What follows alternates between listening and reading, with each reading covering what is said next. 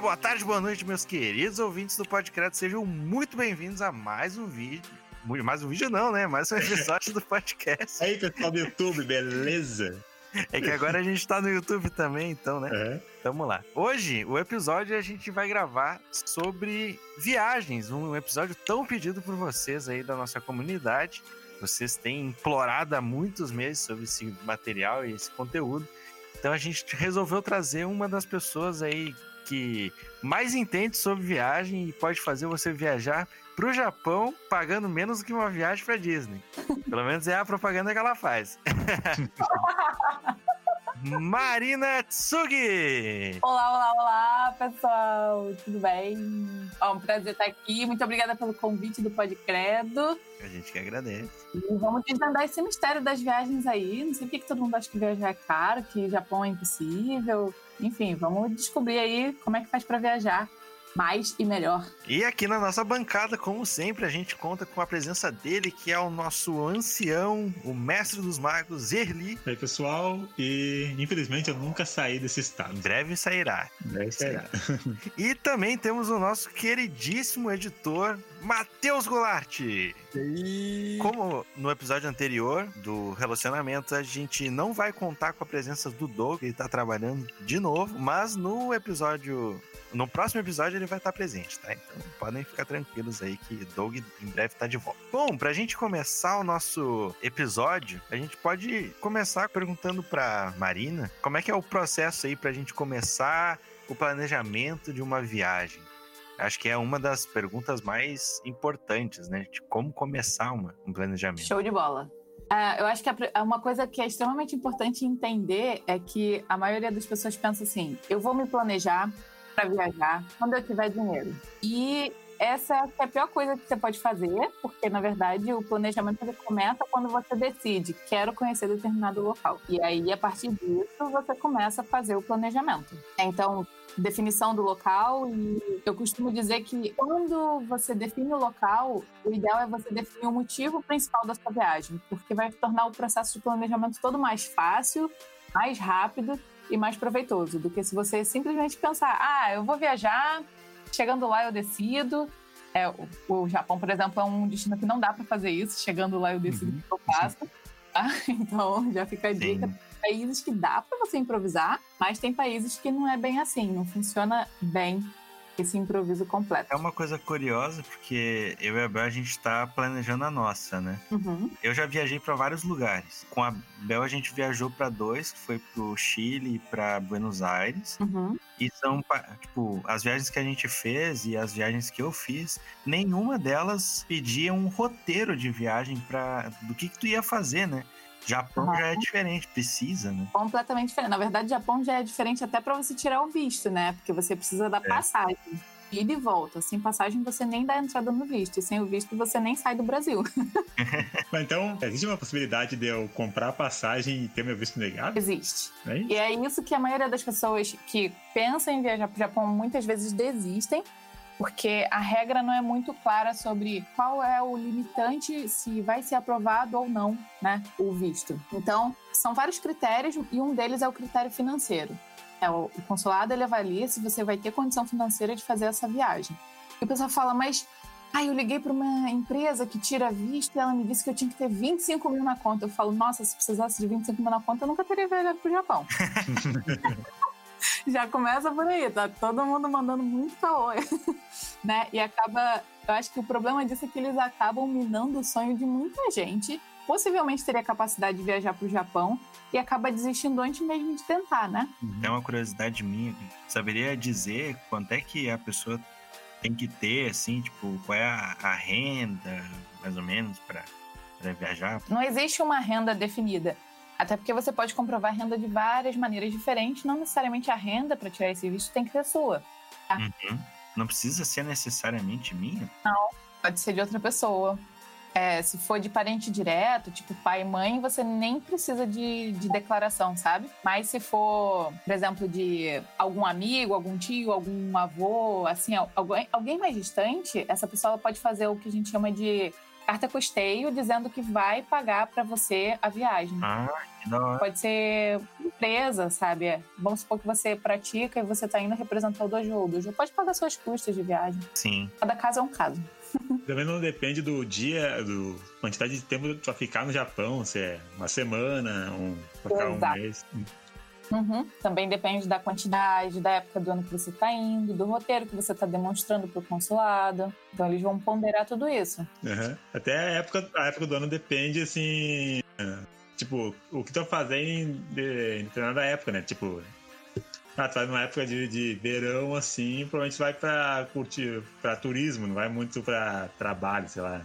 Ou pra fazer alguma coisa. Né? Pro Japão, o visto ele já é separado, né? Então, hum. se você vai a trabalho, você tem um visto de trabalho. Ah, sim. Se vai a turismo, você tem um visto de turista. E tem um, um e tem vários tipos de vistos também, né? Tem de uma entrada, múltiplas entradas, tem umas paradas assim, né?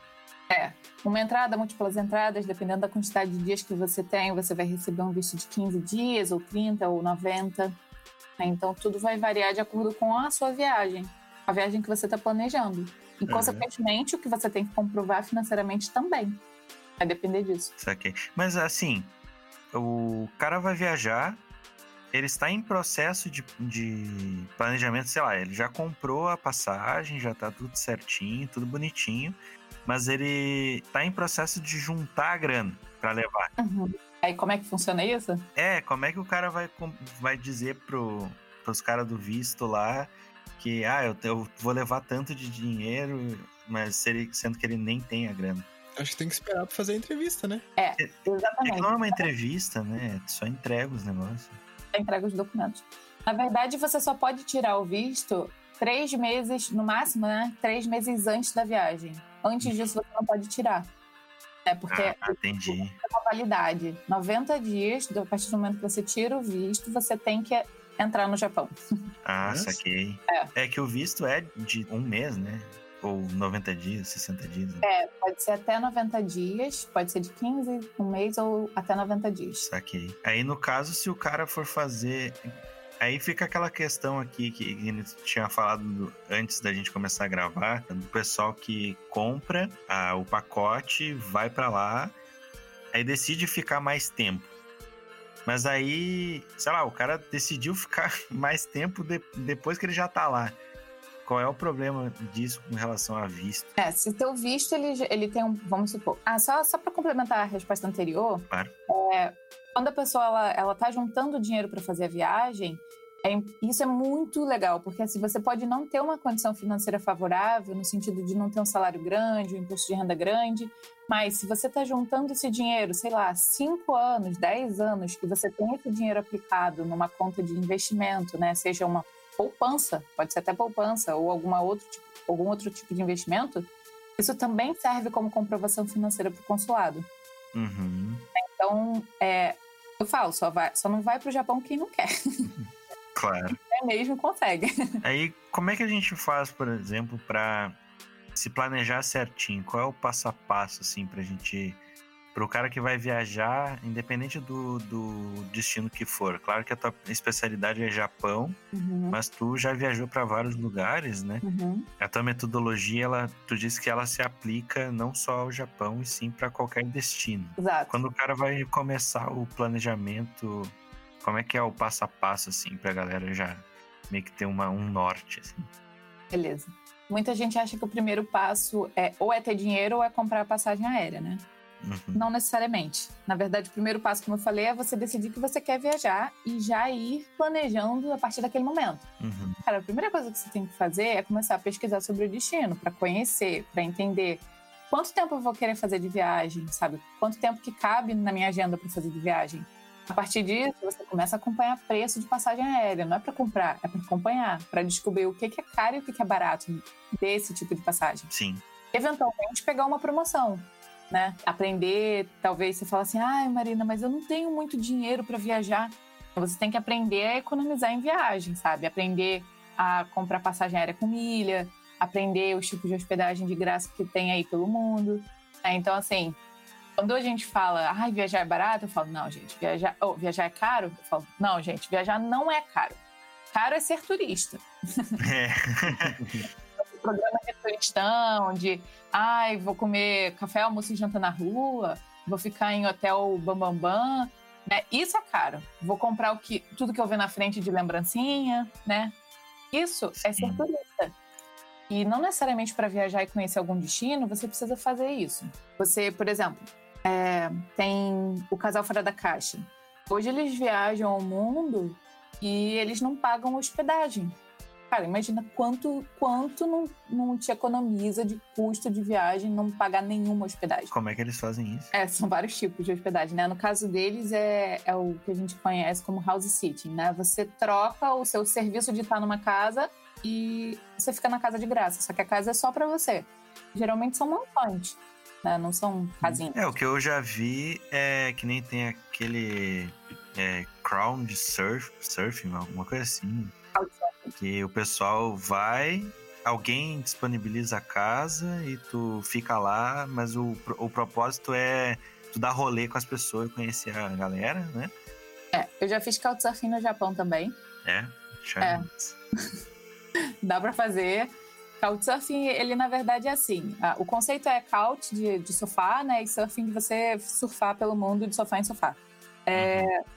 E o conceito foi exatamente você, como viajante, poder levar o universo do, da viagem para as pessoas que não teriam condições de viajar, ou que não têm tempo de viajar, que está trabalhando, enfim, qualquer coisa desse tipo.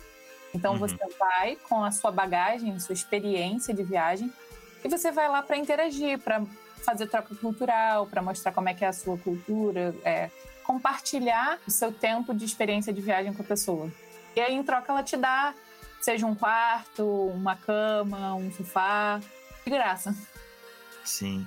É, eu, eu, eu acompanho o, o, conteúdo daquele Vida, Vida em Finda, uma coisa assim. Que é um, é um alemãozão lá. E ele, basicamente, ele viaja. Agora ele tá na base do morar dentro da van. Uhum. Mas antes ele fazia aquele esquema de tu ir pra um hostel e tu trabalhar pro hostel, tipo, arrumando alguma coisa, fazendo alguma coisa do gênero ali para eles. O resto do dia que tu tá liberado, tu pode curtir a cidade e tal. É, eu conheci um brasileiro lá em Punta del Leste que ele tava fazendo isso, na hospedagem que a gente ficou. É mesmo? É, isso também é, é bem comum. O pessoal faz muito. Aqui no Brasil, inclusive, faz muito, né? Vem muito gringo pra cá que faz isso, que vai trabalhar em, em hospedagem como anfitrião né? Uhum. No Japão, eu vi poucos, mas tem também. É, tem até uma hospedagem que eu fiquei lá na região norte do, do Japão que eles tinham placa lá dentro, assim, ah, se você quer trabalhar aqui, estamos aceitando estrangeiros para fazer um trabalho temporário, né? E é tranquilo, assim, tipo, porque, ah, tu é turista. Então, alguns países é mais fácil. Tailândia também. Ah, Tailândia também eu conheci um brasileiro, ele estava trabalhando, inclusive. Na Tailândia tem essa facilidade. Você não precisa ir com visto de turista. Você pode ficar até 90 dias, você pode trabalhar. Então é um país bem fácil em termos de migração, né? E de você pedir a troca do seu visto quando tá lá. O Japão não é assim. O Japão é mais complexo. Eu percebi pesquisando sobre sobre lá. É muita regra, é muita coisinha, é, principalmente porque é um país muito burocrático, né? É, representa a sociedade, basicamente, né? Eles são mais burocráticos que o Brasil, pelo que eu vi. Bastante. Mas o bom, o bom de lá é que a burocracia é mais rápida. É. Então, assim, o visto sai em dois é, dias. É muita, é muita, mas é mais ágil. Né? As coisas funcionam, é verdade. É. Tu tinha falado ali antes também que tu, pra tipo, conseguir o visto pro Japão, antigamente tu, tu tinha que informar também o, o teu roteiro, né? Pra tu, tu fazer, né? É. Ainda tem que informar. É, então tu não pode andar livremente para cidades, assim, quando tá no Japão. Pode. Assim, é. o roteiro, é, ele é mais um parâmetro para eles estipularem qual vai ser a sua comprovação financeira, hum. né? Mas assim, você não tem que fazer, não vai ter nenhum fiscal lá. É, eu pensei nisso, cara. Ninguém vai ficar te olhando. Isso. É que tem, tem um país, eu tava vendo um documentário que inclusive eu já falei. É, esse aí. Eu falei em outro episódio sobre ele que ele visitou, acho que era o Turcomenistão, se eu não me engano. Hum. É um país extremamente fechado. Hum. Quando tu vai para lá, o governo leva uma pessoa até ti, uma pessoa que trabalha pro governo, para ficar andando contigo e te gravando, para saber onde é que tu vai, o que que tu faz, com quem que tu tá falando. Bizarro isso, né? Coreia do é. Norte é assim, né? É assim? Coreia do Norte é. Você não pode. Você, quando você entra com o celular, você não pode. Tipo, eles vão revisar seu celular todinho e na hora de sair também, sabe? Eles, eles levam seu celular para fazer uma fiscalização. Nossa. Suado. É muito perigoso sair do país com um plano de um míssil que não funciona. Né? Eu vi um vídeo de um cara que era justamente ele falando assim, tipo, que ele viveu no, na Coreia do Sul como turista. É bem bizarro, assim, porque tu não tem muita liberdade. Tu... Na Coreia do Norte que fala, né? Coreia do Norte, Exato. né? Exato. Tu não tem muita liberdade para fazer as coisas, tu tem que ter liberação do governo para fazer a maioria das coisas. É. Eles, tu vê o que eles querem que tu veja. É isso aí. Tu já esteve lá? Não, graças a Deus. Eu tenho curiosidade de conhecer, na moral. Mas te falar que não tá no meu top list, assim, de destinos que eu quero conhecer, Ah, sabe? não, de fato não está. Mas será que é um país bonito? Porque meio que tu não vê essas tipo de coisa do, do lugar, né? Parte É. que eles mostram, que tu consegue ver de pessoas que foram lá, é bonita, algumas partes. Só que tu não vê o resto, né? Meu, é como qualquer Não, não, país não- comunista. É como Sim. qualquer país comunista. Tu olha o Turcomenistão, cara. Tu viu as imagens? Então é foda, né? Mano, é que país. É, não o país, né? A parte Aham. perto do- da região militar e e do governo é bonita. Mas, cara, que lugar espetacular. Só Uhum. não tem ninguém, porque ninguém É. vai estar lá. Ridículo. E Tem cinco faixas pra ir, pra voltar e, tipo, quatro carros na rua. Aham. E tudo carro do governo, né? Porque tu só, só pode andar se os caras deixar tu andar. É zoado. Muito Tem um, um lugar que eu quero conhecer muito, não sei se tu conhece, Ma- Mari, é, o, é Dubai.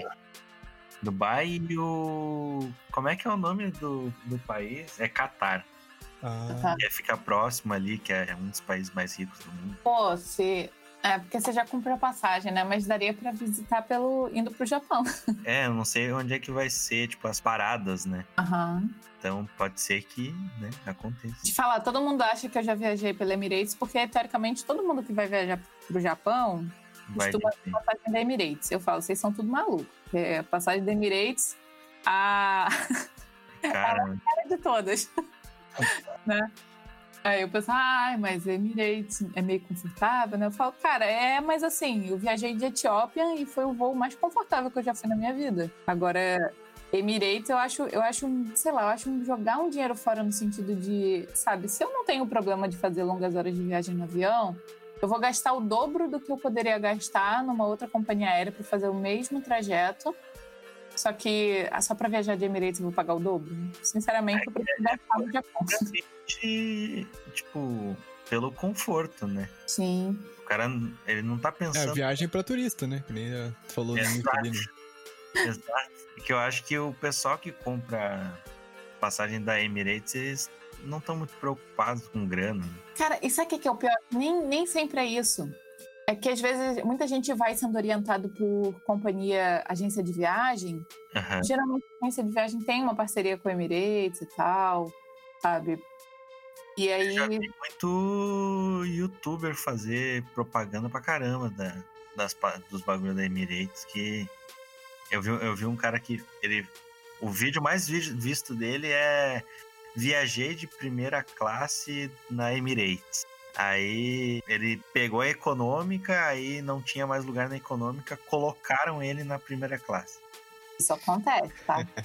Não é impossível, não. É, tem um- Falando em, em acontece, overbooking já aconteceu contigo? Overbooking? É. Hum, deixa eu ver. Já cancelaram meu voo em cima da hora. Ah, isso é normal. É, overbooking. Nessas viagens longas, comigo não. Nunca fiquei de fora. Pode ser que alguém tenha ficado de fora, né? Aham. um outro coitado. É. É, uma coisa que tem muita gente que pergunta é justamente esse, esse ponto do. O cara comprou uma passagem e conseguiu trocar lá dentro, deu uma conversada. Tu sabe algum macete, alguma coisa assim? Ah, então, não, não tem essa de dar uma conversada. Não tem. É, se eles, se eles fizeram, né? Porque o que, que acontece? As empresas aéreas elas vendem mais bancos do que elas têm, né? Por quê? Porque via matemática pura sempre vai faltar alguém. Sempre tem alguém que por algum motivo não vai, ficou doente, perdeu o voo, acordou atrasado, não precisou mais da viagem, a pessoa não vai, simplesmente assim.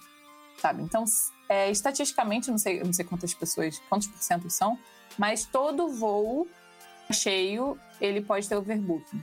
Eles contam que as pessoas vão faltar. Uhum. Só que acontece de eventualmente não faltar tanta gente quanto de costume.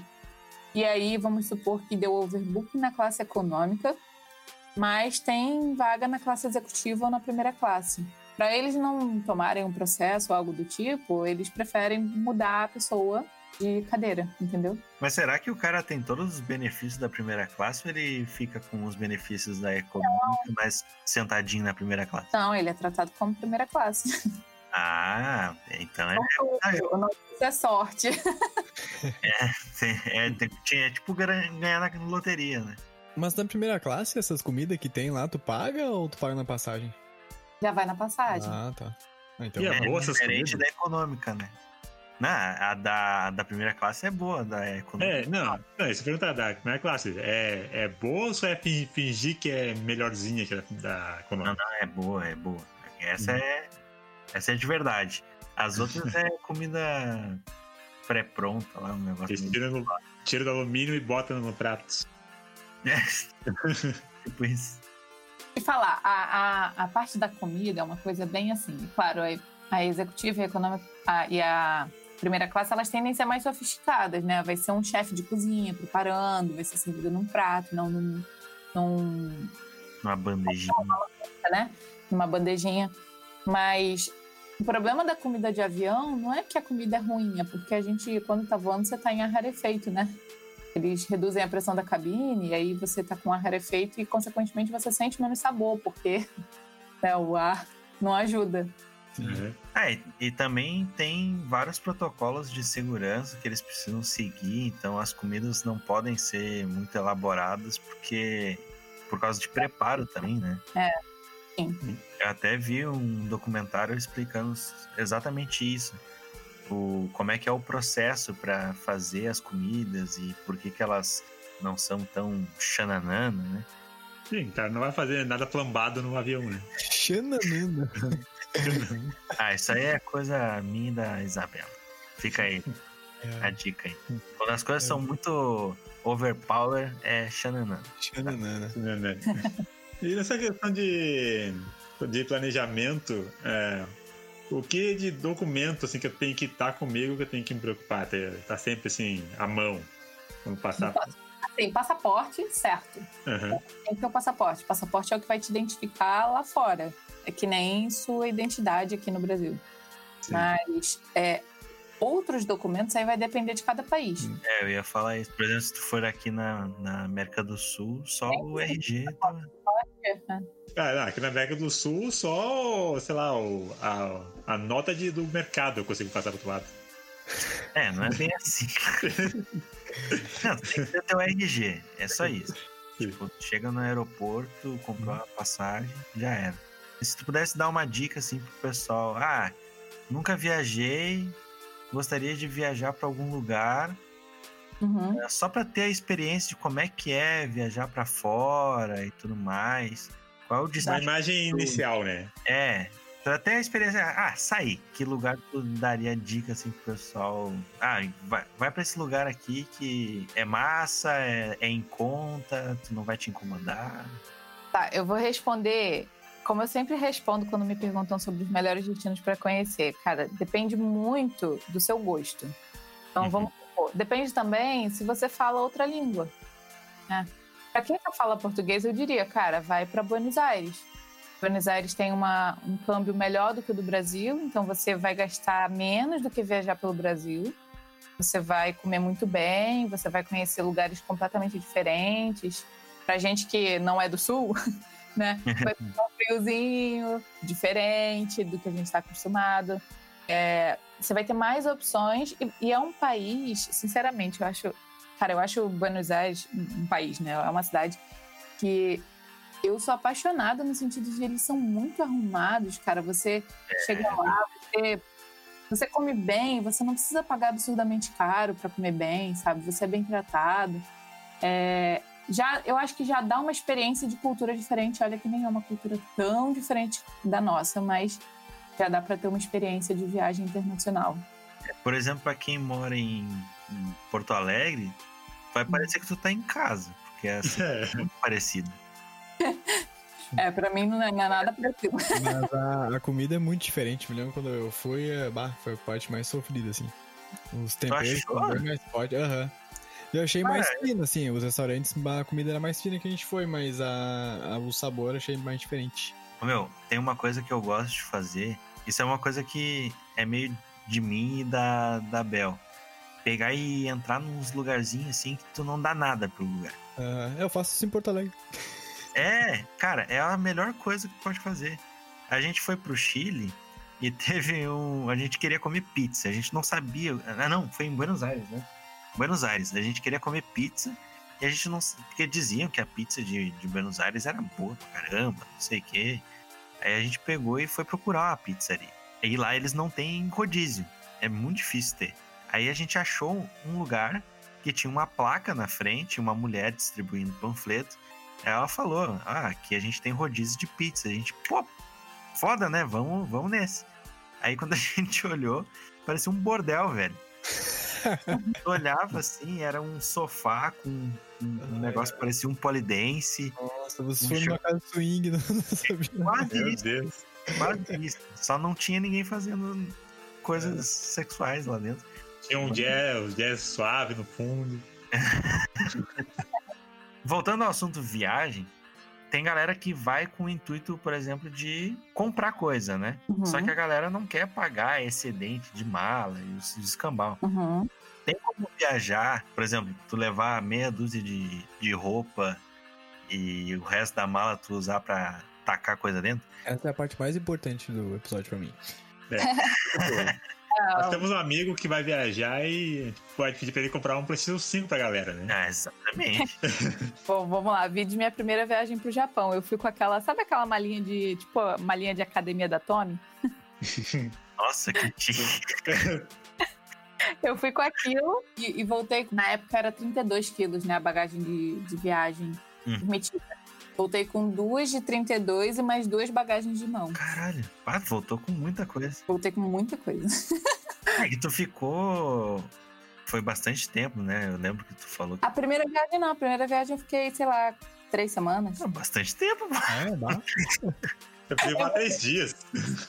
eu mudei meu parâmetro. pra gente, pouco tempo é uma semana. É, eu acho que eu mudei meu parâmetro, porque teve uma viagem que eu fui pro Japão que eu passei 69 dias no Japão, então. Caraca. Agora 30, 3 semanas é pouco, né? Acho que eu mudei o parâmetro. Mudou pra melhor, né? Que bom aí, né? Ah, é. Você baixar o padrão, não, é sempre pra cima. Exatamente. O objetivo é esse, né? O objetivo é esse, né? Foi pra baixar pra baixo. Né? É, e tem, mas tem, tem bastante gente que é, tem curiosidade, assim. Até normalmente eu deixo pro, pro final as perguntas do Instagram, uhum. mas a galera mandou uma, umas perguntas legais, assim, que eu acho que cabe colocar aqui no meio. Por exemplo, o Vitor Gabriel, ele mandou: para onde tu viajaria só para comer a comida do local? Isso é uma coisa muito legal, porque tem gente que gosta de viajar justamente para experimentar comer, né? comida, né? Uhum. Eu acho um tópico massa, assim. Ai, para comer comida local. Aí é tão difícil escolher uma comida só. tá, vamos ver. Cara, a comida da Tailândia é muito boa, mas eu já fui, então eu talvez escolhesse. É, é difícil você escolher algum lugar que você ainda não foi. É, é já... Pode ser, pode ser lugares que tu já foi, pra galera meio que ter uma noção, assim. Tá. Eu vou dar uma, uma, uma opinião tendencial. Eu vou dar duas opiniões, tá? Uhum. Eu vou dar uma opinião é, assim, mochilão, food trip e uma para quem quer fazer uma aventura gastronômica mesmo, sem gastar muito, mas podendo gastar muito. Aí vai depender do estilo da pessoa. Pode. Eu acho que mochilão, assim, food trip, você quer gastar pouco, mas você quer aproveitar a comida gostosa, não sei o quê, Tailândia. Porque lá o primeiro que é, o clima é bem parecido com o do Brasil, sul para cima, né? É. Sudeste né? para cima. É. Assim. É um clima mais tropical, é um clima que vai ter. Você vai conseguir, por exemplo, ter bastante fruta. Né? Isso é uma coisa que as pessoas não pensam, que tem país que não tem muita fruta. Por exemplo, né? no Japão é um absurdo o valor da uva. Fiquei impressionado. É um absurdo comer fruta no Japão. E eles tem... acham muito engraçado que aqui tu sai na rua e tem árvore frutífera, né? Coisa é. muito estranho pra lá, né? Que, tipo, pô, se tem fruta, tem que, tem que pagar pra comer, né? Por que foi pegar de graça? lá a fruta é muito cara. Então, Tailândia, eu acho que tem um estilo de tanto cultural, eles são mais abertos, muito, eles falam muito inglês, então você não vai ter muita dificuldade de lidar com o povo de lá e a comida é muito gostosa. Então, eu acho que é um bom destino. Vietnã também, a comida. Vietnã é até mais barata e a comida também é bem gostosa. Pode comer. Agora, assim, você quer fazer um food trip assim, cara, eu quero visitar restaurantes Michelin, eu quero conhecer, sei lá, do, da massa à carne ao peixe, de tudo, sabe? Sinceramente, o Japão dá um banho. É. Ele dá um banho porque você consegue ir em restaurante estrelado com 10 dólares, sabe? Me, já me passa esse endereço aí que eu. é muito restaurante, você não tem ideia, são vários. 10 dólares dão 50 pila, uma pizzaria buffet, mais ou menos, aqui no Brasil. É, são vários. Sério, eu fui em vários. Porque não é estrela Michelin, né? É verdade. Aí, é, aí é a pizzaria do. Como é que é a que tem em Canoas ali? A Tomates. A Tomates. Sei pra quem é de Canoas vai saber o que é. Mas lá tem, tem muito restaurante. Eu acho que é o país com maior. Acho que Tóquio é a cidade com maior concentração de restaurantes estrelados do mundo. Mas... E você, é claro, a carne no Japão é muito cara. Mas eles têm o Wagyu, né? Que é uma carne de altíssima qualidade. Tu fala Wagyu, a minha boca enche de água, velho. É, então, pô. O... As, as, vacas e os bois de lá, se ter ideia, eles bebem cerveja, recebem massagem e fazem a unha, pra tu ter ideia do nível da carne. Ah, não é essa que a vaca tem que ser virgem pra, pra ir pra baixo? Tem um, então, tem um que a vaca é virgem. Que é mais é, caro que o Wagyu. Caro, né? né? É. Eu vi uma reportagem, um cara fazendo bico, tá bom. É. Tem todos os produtos derivados da, da vaca são extremamente caros e, e, bons pra caramba lá, né? Porque nem leite, dizem que o leite deles é maravilhoso. Nossa, na, na, última viagem agora eu fui para Hokkaido, né, que é a região norte do Japão. Uhum. E eu fui numa fábrica, eu andei uma hora e quarenta na neve só para ir numa fábrica de queijo. porque quando vira. É, tem isso também. No Japão você tem que planejar bem, porque tem atração que só tem. Tem cidade que só tem transporte público em épocas de alta temporada. Uhum. É, fora isso, você tem que usar táxi. E o táxi lá é muito caro. Muito caro. E, tipo, Uber é, é tão caro quanto táxi. Então, nem, nem adianta pensar na possibilidade, ah, vou pedir um Uber. Vai morrer numa grana também. Veio andando uma hora e quarenta na neve para chegar nessa fábrica de queijo. E é queijo, leite, derivado. É muito engraçado que tu espera isso da Itália, né? E não do Japão, né? Sei lá.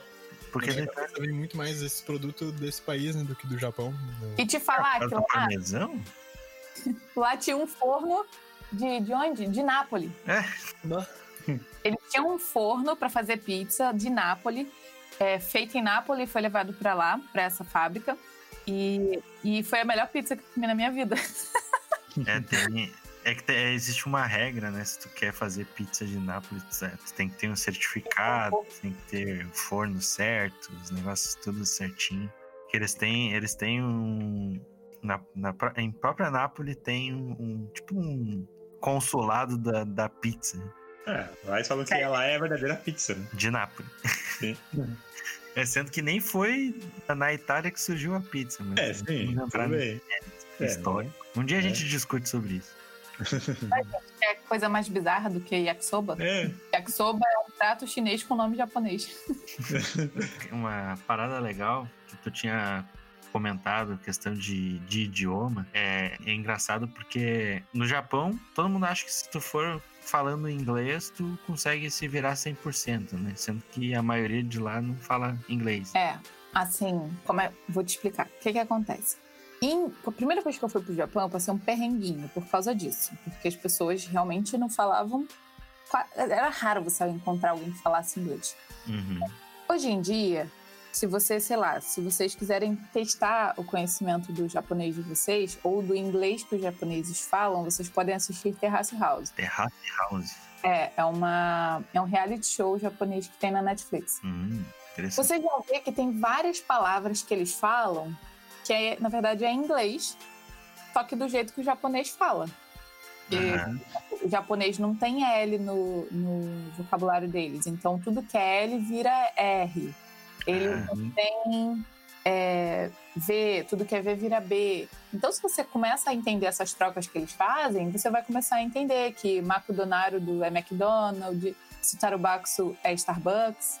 Sabe? É, eles não têm, eles não têm vogal muda, né? Tem, tem uma, tem uma vogal, não. Tem consoante é. muda, né? Tem, tem uma vogal, assim, entre, entre as consoantes. Exatamente. É, Aí, tem, tem, alguma, tem algumas palavras que nem to, toalete, que é bem parecido com. Toire.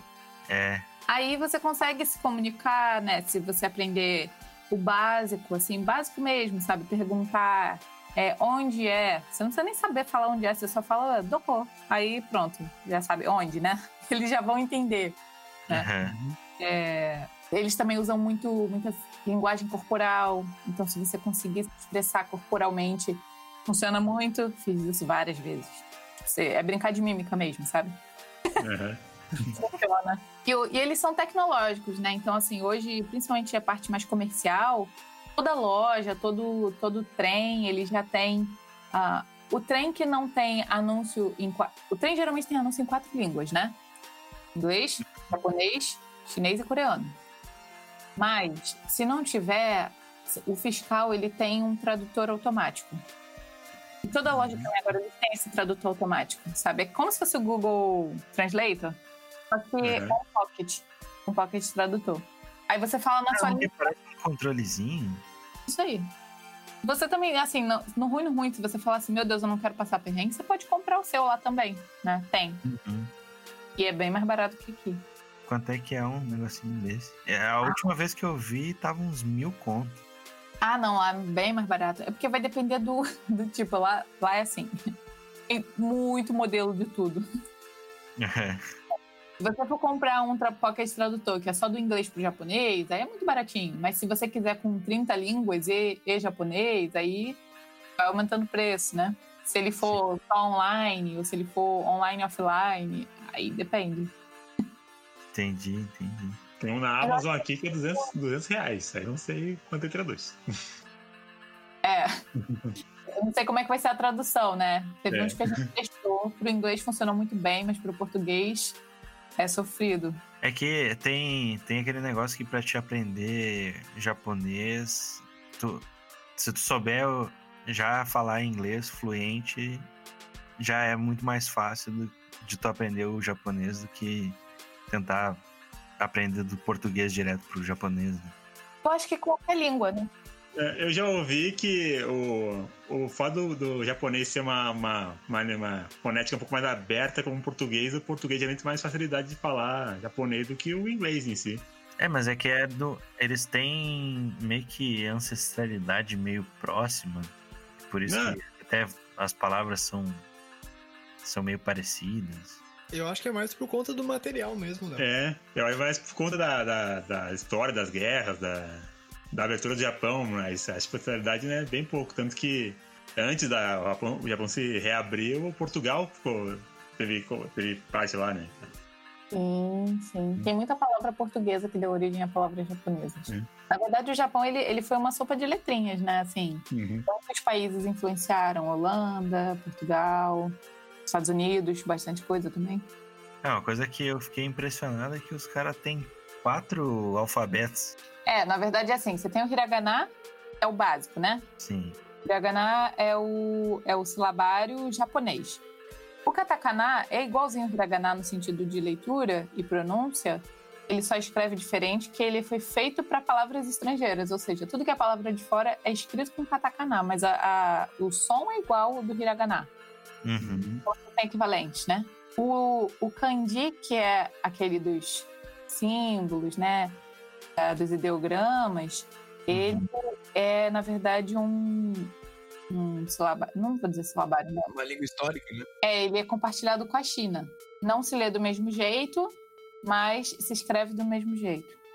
Uhum. E o Uromadi, que eles falam que é o quarto, na verdade o Uromadi não existe. Assim, para o japonês, o Uromadi não existe. É uma forma que criaram de romanizar, por isso que é Uromadi, né, de é.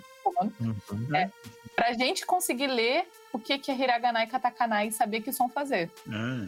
Ah, tem. Uma língua de transição, basicamente. É. Vai de transição. Tanto que não existe regra, tipo, regra ortográfica do Uromadi, sabe? Você vai ver o Uromadi escrito de diversas maneiras para a mesma palavra. Vai depender. É tipo uma convenção que se chama. Tipo, ah, a gente compactua que essa palavra, Uromadi, vai ser com, sei lá, T ao invés de CH, para fazer o som de Ti, sabe? Uhum, entendi. Mas é tudo misturado, né? Eles usam kanji com hiragana, com não sei o quê. É, se a palavra é. for estrangeira na frase, então eles vão usar o katakana. Se a palavra for de origem japonesa, eles vão usar o hiragana, né? A base da comunicação é essa. E o kanji, ele, ele é como se fosse uma representação. Então, tipo, às vezes uma combinação de hiraganais é um kanji. Na verdade, é a ordem inversa, né? É um kanji que se lê com uma combinação de hiraganais. Sim. Sim. É, eu achei interessante porque, querendo ou não, até por mais que tu não, não saiba japonês, mas tu se for viajar para qualquer lugar do mundo é muito importante ter a língua inglesa, né? Sim. Até por conta disso a gente gostaria de falar pro pessoal aí que vocês podem ter a oportunidade de estudar inglês em uma das melhores escolas aí do, do Brasil, que é a KNN. Vocês podem chegar lá e entrar em contato com a unidade de canoas e mandar o códigozinho uh, que é o Podcredo Oficial 40%. Vocês têm 40% de desconto na sua mensalidade durante todo o período de estudo aí no, que vocês escolherem. Tem alemão, tem inglês, espanhol e francês, e estão buscando outras línguas aí para tá trazendo. É, é, interessante porque tem várias, várias metodologias, o material é muito legal, né, Matheus? Exatamente, muito bonito. Tem livro até que brilha no escuro, gente. É verdade. É, tem vários, vários tópicos legais e eles focam muito nessa questão do, da, da fala, né? Que é uma coisa que me pega muito de jeito esse negócio que eu aprendi, que nem eu consigo ler, consigo entender o inglês, mas a fala me pega. E é um problema de muitas pessoas. Então não tem por que passar trabalho, né? Corre lá e começa a estudar agora. É verdade. Até porque, né, tem trâmite de aeroporto, gente. Exato. Saber falar uma língua universal, porque o cara vai perguntar por que, que você está vindo para o nosso país? Você tem que saber responder. Eles param em escala também para fazer essas perguntas quando tem que ir para outro país que não é, tipo, vai parar num país que não é o destino, o destino, mas só tem que responder algumas coisas também? Ah, na China eu tive. Hum. Nossa senhora. Eu passei por umas três fiscalizações na China. Nossa. eu acho que é porque é brasileiro. brasileiro. Olha o medo aí, olha o medo brasileiro viajar. Já conhece? ah, é uma coisa, uma coisa interessante que eu vi que eu não sei se é assim. Eu vi um cara falando, um youtuber aí que, que viajou pro Japão e ele tava conversando, é tipo, ele vai pedir alguma coisa, por exemplo, naquelas aqueles restaurantes de esteira ou até mesmo os que tu fica sentadinho ali, o pessoal vem e traz para ti, uhum. que eles vão pedir alguma coisa e o pessoal, quando tu fala em, em inglês, eles ficam tudo, oh meu Deus, é americano, coisa do tipo. E se falam em português, eles já não te atendem tão, tão bonitinho quanto quando tu fala em inglês. Não sei se isso é 100% verdade. Eu, sinceramente, eu não sei. Porque, assim, é, toda vez que eu falei que era brasileira no Japão, eles tratavam com muito carinho. Por quê? É, o Brasil, historicamente, o Brasil foi quem abriu as portas para o Japão quando o Japão estava na merda, né? Uhum, Então, tanto que a maior população japonesa fora do Japão é o Brasil. Sim. É, existe... é São Paulo é. É, São Paulo é, um praticamente Japão. É Japão. Pois é. Então, assim, toda vez que eu falei que era brasileira, eu nunca fui maltratada no Japão, pelo contrário, eu fui super bem tratada e sempre vem com uma risadinha e logo em seguida eles falam: Oh, futebol, samba, samba. Aí eles olham pra você e querem que você samba. Ah, ah meu Deus. É. Viu, amor? Te prepara pra ter que sambar no, no Japão se tu falar que é brasileira. É. ah, uma curiosidade que eu tenho. Uh, até o Léo pode ter essa aí também, né? Uh, nós dois somos bem altos. Sim. É, ah. no Japão é tudo baixinho. É. é. Assim, as construções modernas nem tanto, né? Moderno. Sim. É, tá bem, bem ocidentalizado. Mas tem construção antiga que vocês vão ter que baixar a cabeça para passar, né? É, eu, sempre irreverente. É, eu, por exemplo, sei lá, para brasileiro no geral arranjar roupa no Japão é muito difícil, é, porque eles são muito pequenos. Sei lá, minha prima, acho que uma coxa minha é duas dela. Caralho. É, porque elas costumam vestir, sei lá, 30, 28, uma coisa assim. É muito, elas são muito pequenas. É muito bizarro, que eu penso, sei lá, aqui no Brasil, uma pessoa magra vai acho que 36, 34, né? É. Elas têm menos que isso. Nossa, é uns, é uns toquinhos de gente. Nossa, eu tenho 1,90m, vou me sentir uma. Você vai ver o mundo de cima lá. o Eli, então, imagina. Tá, eu vou ser. Eu vou ser... Quanto ele? 10? Não, não. Tá, também é tanto assim. Eu tenho 1,93, cara. Só um pouquinho mais alto que tu. Ah, achei que tu tinha 2 metros, pô. É que eu sou magro demais, aí parece que eu sou alto demais. Ah, pode crer. Tipo, não, ele. Foi atração. Até é muito grande, velho. Mas catar. Não, os caras iam achar que eu sou lá o belão do Ultraman se eu fosse pra lá, cara. é, lá o povo é menor, bem menor. É. A propósito, é um das coisas que eu quero fazer no Japão. E comprar bastante bonequinho do Ultraman. Mas prepara o bolso, negócio, que é caro. Não tem tipo um mini mundo lá, que nem tem gramado, canela lá. Que é uma mini cidade, assim, o Eli vai ficar brincando lá de vilão. tem o Japão. É. Japão, mini mundo. Agora, esse lance de destruição, tu já passou por algum evento de terremoto lá, Marina? Cara, isso é muito engraçado, né? Porque como é que pode? Eu nunca peguei nada, assim, nunca teve nada onde eu tava. Nossa, nem tufão, vez, nada, assim. Teve, tiveram duas vezes que eu achei que eu ia pegar um tufão, porque tava ventando demais. Mas não, foi só um vento muito forte, assim, vento forte a ponto de se você demole com a sua própria perna, você se banda. Né? É. Você tem que se inclinar para frente para andar. Mas não passou disso. Assim, parei, entrei num shopping, sabe? Fiquei. É, mas já aconteceu assim. A primeira viagem foi bem icônico, porque eu fui, a primeira semana eu fiquei ali na região central, aí na segunda semana eu fui para a região sul e voltei. Né? Então, na primeira semana teve, sei lá, é, é, erupção vulcânica na região sul. Aí eu tava no centro. Aí na segunda semana eu fui para o sul e voltei pro centro. E na terceira semana teve terremoto no sul, sabe? Mas, assim, é, onde eu tava, nunca, nunca peguei. Isso é muito bizarro. O pessoal tava assim, traz a Marina de volta, pelo amor de Deus. Cara, é engraçado, porque teve até um. Acho que foi na penúltima viagem que eu fui. Eu fui visitar minha prima, aí eu fiquei na, no centro de Shizuoka, ela mora em Shimizu, que é uma cidade um pouquinho mais pra frente. Aí, quando eu fui pra casa dela, ela, nossa, você pegou de Shin? Né? De Shin é terremoto. Eu falei, não. Ela, nossa, ontem eu achei que a casa ia cair aqui. Eu falei, eu tava lá, duas cidades do lado dela, sabe? Caramba. Tem uma, uma, uma coisa importante também, que, querendo ou não, é uma das coisas fundamentais para quem vai viajar, que é o planejamento financeiro, né? Sim. Tu que é expert né, em viagens aí, quais são a, as dicas fundamentais pra galera poder fazer uma viagem tranquila. Uhum. Cara, eu vou contar para vocês que, na verdade, assim, minha área de. Eu sou administradora. Ah, tá explicado, tá explicado. Eu trabalhava na área de planejamento e controle financeiro. Então, eu acabei montando, eu acabei montando para mim mesmo, conforme eu ia fazendo minhas viagens, a forma de planejar para ser menos trabalhoso, para ter um controle maior, sabe? Cara, planejamento e controle financeiro. Tu imagina que eu não quero nada fora do planejado. Né? Eu quero ter imprevisto financeiro, principalmente. Então, tudo veio dessa bagagem de, de trabalho nessa área, né? Então, para fazer um planejamento financeiro de viagem, você vai, pode ter uma estimativa por alto, mas conforme você vai montando seu roteiro, você consegue refinar o seu custo. Fora isso, uma coisa que eu sempre indico para os alunos é Cara, vai montar a sua viagem, você vai ter lá, seu, você vai ter os grandes grupos de gasto. Então, separe em grandes grupos, vai ficar muito mais fácil de você definir o custo da sua viagem. Então, você tem passagem, você tem hospedagem, você tem os custos ah, com burocracia, né, documentação, é, visto.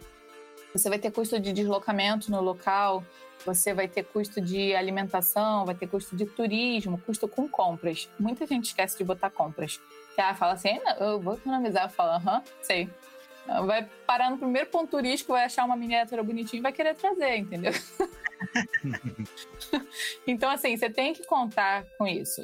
E aí, mesmo que você não consiga juntar esse montante, mas pelo menos você vai ter uma dimensão de saber quanto você vai precisar ou quanto você vai ter de disponibilidade financeira diária dentro da viagem.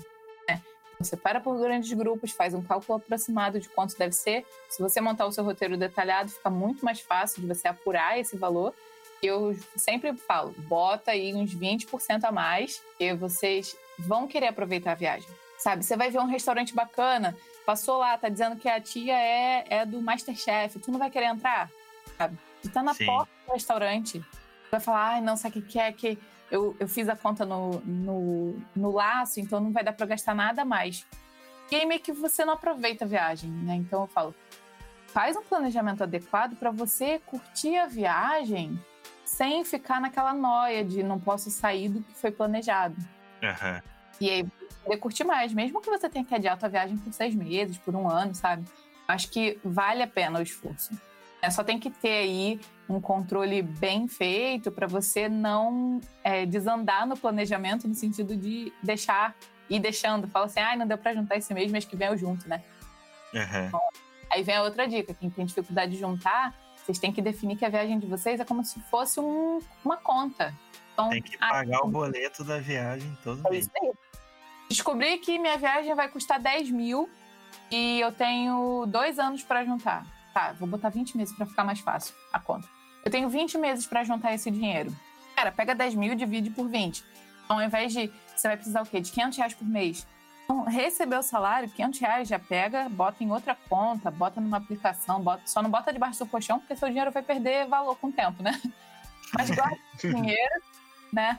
E tenha um controle apurado. E se você é uma pessoa muito descontrolada na hora de fazer compras, de usar cartão de crédito, uma dica que eu sempre dou quando eu faço workshop de viagem para o Japão é cola um post-it no seu cartão com alguma coisa que te lembre da sua viagem. Toda vez que tu pegar para usar, tu vai pensar o que, que, é mais importante, isso ou a minha viagem? Uhum. Então você vai sabe, começar. Sabe o que, eu coloquei? É, até foi, foi pegando mais ou menos essa dica que tu deu do post-it, só que eu meio que cambiei ela pro meu, ambi meu ambiente de onde eu mais tô, que é no computador. Uhum. eu coloquei a, uma foto do Japão como protetor de tela. Então, toda vez que eu vou pro PC, eu olho. Ah, olha aí. Isso serve de, de exemplo, assim, de gatilho para várias coisas, né?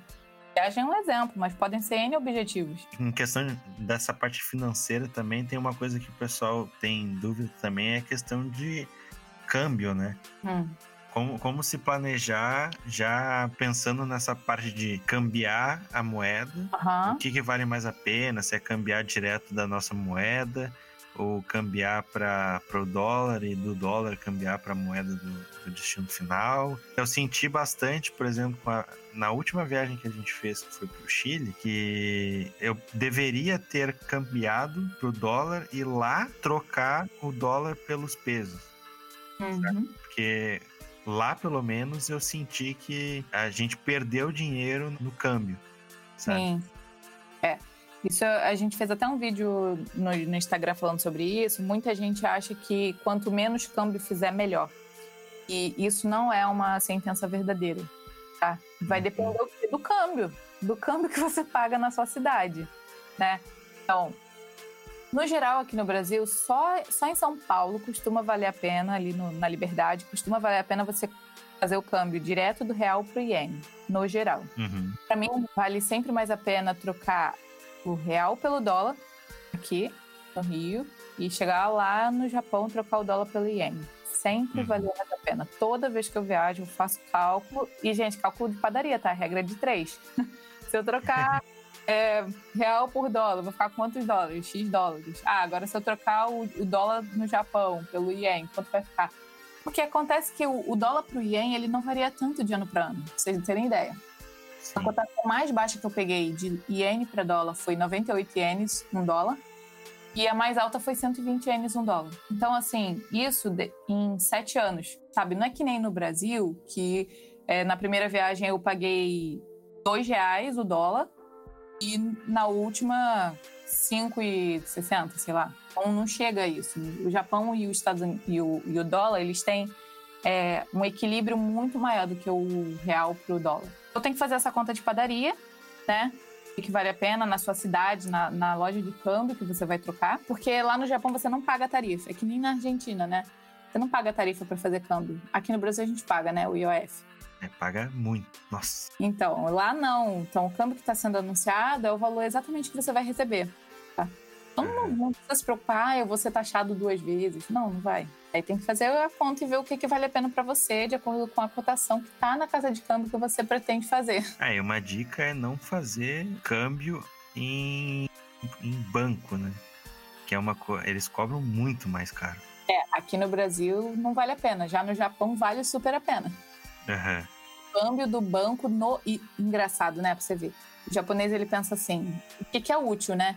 Onde as pessoas precisam fazer mais câmbio? É no aeroporto. Então, eles, eles são muito honestos, assim, eles não se aproveitam da, da pessoa precisar fazer para cobrar um preço maior, né? Claro. O aeroporto é o local onde as pessoas mais precisam fazer câmbio, geralmente é o local que tem a melhor cotação. Ah, ó, interessante. É, eu tava na sobre isso porque eu não sabia quando, quando a gente foi para Buenos Aires, por exemplo, a gente trocou no aeroporto. No uhum. Chile, a gente já trocou numa rua lá que era específica, cheia de casa de câmbio, e que tu uhum. poderia ir olhando de uma em uma para ver qual que tava com a cotação melhor. Uhum. Aí a gente não trocou no aeroporto e trocou na, na cidade. Então no Japão já é aquela fazendo no aeroporto mesmo. É. E bairros turísticos também costumam ter uma cotação muito boa. Assim, é, via de regra, o que, que você tem que fazer quando você vai viajar? Pesquisar. Eu sei que tem muita gente que tem preguiça de pesquisar antes de viajar. Mas você paga o preço de não pesquisar, né? Claro. Não procurar saber. Então, tipo, você perde muito dinheiro. Nem o pessoal fala, ai, fui pro Japão, gastei muito dinheiro. Eu falei, tá, você planejou a viagem? É. Fala, é que não sei o quê, eu ia ficar sete, eu ia ficar 15 dias, comprei o dia quando eu peso 14.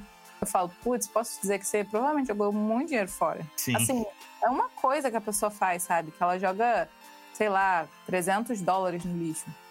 Uma coisa. Assim, é questão de planejamento, mas o povo quer gastar pouco, não quer planejar, aí realmente complica. Sim. É, tem, tem outro detalhezinho, assim, que é importante também, salientar, por exemplo, internet para o pessoal, o que que, aonde conseguir internet.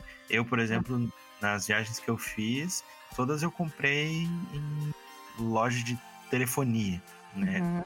Sei que no, no Japão tem um esquema que no aeroporto tu, tu aluga um, um, tipo um modem que tu carrega contigo, tem essas paradas assim.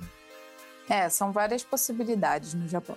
É, tem um modem que você aluga direto lá, que você pode reservar também, vai pagar menos se você reservar antes. Uhum. Pegar no aeroporto. Atualmente a gente tem ido com uma empresa daqui do Brasil. E ela, ela, você pega o modem aqui no Brasil, que é sempre Wi-Fi. É, e você vai, já vai sair daqui com o modem. Então, por exemplo, nas escalas você já tem internet. Ah, massa. A gente vale muito a pena, porque como a gente trabalha online, a gente usa muito a internet. Sim. É. Então, eles não têm limitação de dados, isso é uma coisa importante para vocês avaliarem também quando forem alugar um pocket no Japão. E tem uns planos de limitação de dados, assim como o chip internacional, tem uns que tem limitação. Então, muitas vezes o barato sai caro, né? Porque você paga o negócio e chega no meio do dia tá sem internet. É, pois é. Aí não compensa. Mas tem, mas tem os chips também, para quem vai sozinho, geralmente vale mais a pena o chip celular. Quer dizer, para quem vai sozinho vai usar só o celular, né? Para quem vai usar computador, no geral não costuma valer a pena. Essa é qual é essa empresa? Se não quiser fa falar o nome, fala em off depois, não tem problema. Ah, não, posso falar. Ela é até parceirona nossa. É ah, sempre Wi-Fi Brasil. E volta e meia a gente solta os cupons dela também lá. Como é que é o nome? Sempre Wi-Fi? Uhum. Pro Toque 2020 a gente deve ter um cupom especial deles. Vou, vou usufruir então. cambiar os, os cupons. Né? O pessoal, o pessoal faz, faz curso de inglês com nós e, a gente, e o pessoal faz o. aluga o Wi-Fi com, com o teu. Aí. Pode crer. Eu acho que no geral, é, Eu acho que é num contexto geral, não sei se tem algum ponto a mais, assim, para comentar que a gente não tenha abordado. Hum. Eu, eu separei mais ou menos esses, esses tópicos que eu, pelo menos que eu vivi e que eu senti essa, meio que essa dor, assim, né? Do pessoal hum. que viaja. Né? Sim. É, o que eu diria, eu gosto muito de países asiáticos, né? Pela hum. cultura e tudo mais. O que eu daria, assim, de dica importantíssimo para as pessoas é tem muito a ver com, com esse medo de ser brasileiro viajando. Ai meu Deus, será que vão me tratar mal porque eu sou brasileiro? É toda vez que você for viajar para algum país, não foca só em juntar dinheiro, montar o roteiro e fazer os trâmites de uma viagem tradicional, né? Uma viagem, digamos assim, turística. É, foque em aprender sobre a cultura local, sobre as tradições, porque muita coisa que a gente faz pode ser extremamente rude para aquele, aquele povo. Outras coisas que para a gente é super falta de educação, para eles é super normal. Sim. Como a gente está viajando para casa deles, né? Quem é intruso é a gente. A gente, que viajante, que está invadindo o espaço, né? né? Quem tem que se modelar é a gente, não eles. Então, estudem sobre a cultura, sabe? Tem tanta gente, tem várias pessoas falando de culturas específicas de vários países, como se adaptar, como é que é. Né? Aproveita todo esse conteúdo que tem na internet e estuda o mínimo para você não não passar de é, de pessoa sem educação lá fora, né? Sim. Que é isso que acaba gerando essa imagem de nossa, sei lá, é brasileiro, cuidado, é brasileiro, né? É isso. Se todo mundo tivesse o mínimo de preocupação. Por que, que o japonês é tão bem visto, gente? É isso que eu acho engraçado. Por que, que o japonês é bem visto? Ele tenta incomodar o menos possível, ele tenta aprender, ele não faz as coisas antes de perguntar se pode. É, eles costumam seguir muita regra. Uhum. É, é, demonstrar o mínimo de interesse. O japonês vai te tratar super bem, mesmo que você faça alguma coisa errada, se você demonstrar o mínimo de humildade em perguntar, saber se pode ou se não pode. E na dúvida, copia sabe? Tá na dúvida. Tô num país, estudei, mas aconteceu uma situação que não é exatamente. Eu nunca vi o que, que eu tenho que fazer nessa situação. Olha para o lado, o que, que as pessoas estão fazendo. É claro, tem que ter um mínimo de discernimento, principalmente se estiver num país asiático, de saber diferenciar quem é japonês, chinês e coreano, né? Porque não adianta copiar um chinês no Japão, porque ele não é, não é japonês. É. E copia o que as pessoas estão fazendo. É, uma coisa que tu. Quem não, que nos escuta e não conhece o, o trabalho da, da Marina, é, uma, é um ponto muito legal dos cursos dela, é essa parte justamente de mostrar a cultura, né? Uhum. Mostrar o dia a dia. Até no finalzinho, depois a gente deixa tu fazer um, um jabá ali dos do teus, teus cursos. Eu indico super o conteúdo dela, principalmente se tu quiser ter uma palhinha ver no, no YouTube ali, ela tem bastante conteúdo massa, justamente explicando vários desses pontos assim culturais de, de viver mesmo, né? O, o país é. que tem muita gente que vai só para fazer compra, mas não não curte o, o país, né? Acaba saindo de lá como se nunca tivesse ido. É, é verdade. Então vamos para as perguntinhas do Instagram aqui. A gente teve algumas que meio que se repetiram, então eu meio que condensei. Uhum. Aí eu peguei as que são mais relevantes aqui. A primeira é da Alana Fernandes. Muito obrigado, Alana, por sua perguntinha aí. Uh, ela mandou: Oi Marina, como vai? Você pode me tirar umas dúvidas? Eu decidi ir para a Argentina e para entrar no país eu preciso mostrar carteira de vacina internacional? Hum. Não, Argentina é, não. É, eu também não. Alguns países precisam, mas a Argentina não. É só documento mesmo, identidade ou carteira de motorista ou passaporte. Minha dica, se você pretende viajar mais na vida, leva o passaporte e já pega o carimbo da Argentina. É, verdade. eu, lembro, eu, lembro, eu sei que tem alguns países que, por exemplo, você tem que fazer va vacina de algum, alguns tipos de doenças, né? Tipo malária, essas. É, amarela. É. Eu sei que na Portugal precisa, que é. Você teve, viajou no final, comecinho do ano, aí precisou fazer essas vacinas, né? Que é no, eu acho que todos os países do, do zona de Schengen precisam, precisam de vacina. Eu acho, não tenho certeza. É, depois a gente dá uma pesquisada aí. Depois pesquisada. Mas Portugal precisa, Portugal tem. Precisa. É importante ver isso. É uma pergunta muito boa, né? Porque é, tem muita gente que. faz parte do planejamento da pessoa também, né? Saber o que de segurança pública, né? Uhum. É, tem, tem várias coisinhas, por exemplo, até uma coisa que eu esqueci de, de pontuar, mas tem várias regras até para te entrar no avião, né? Por exemplo, entrar, tu não pode entrar com uh, conteúdo líquido acima de 100 ml. Uh, tu não pode. Tem alguns países que não deixam tu entrar ou, ou trazer comida, tipo maçã, essas coisas que pode. É, é, pode afetar a agricultura do país. São vários pontos aí que vocês devem pesquisar antes de estar tá viajando. Né? Uhum. O Diogo Golbato, muito obrigado, Diogo, pela sua pergunta.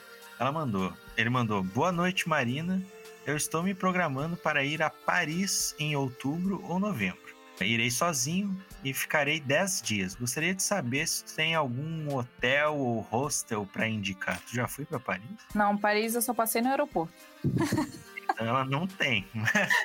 É, não tenho dica, mas sinceramente, a, a melhor dica que eu posso dar é usa filtradora de hospedagem. É, eu gosto muito do Booking. Não, não, não tô fazendo propaganda, não.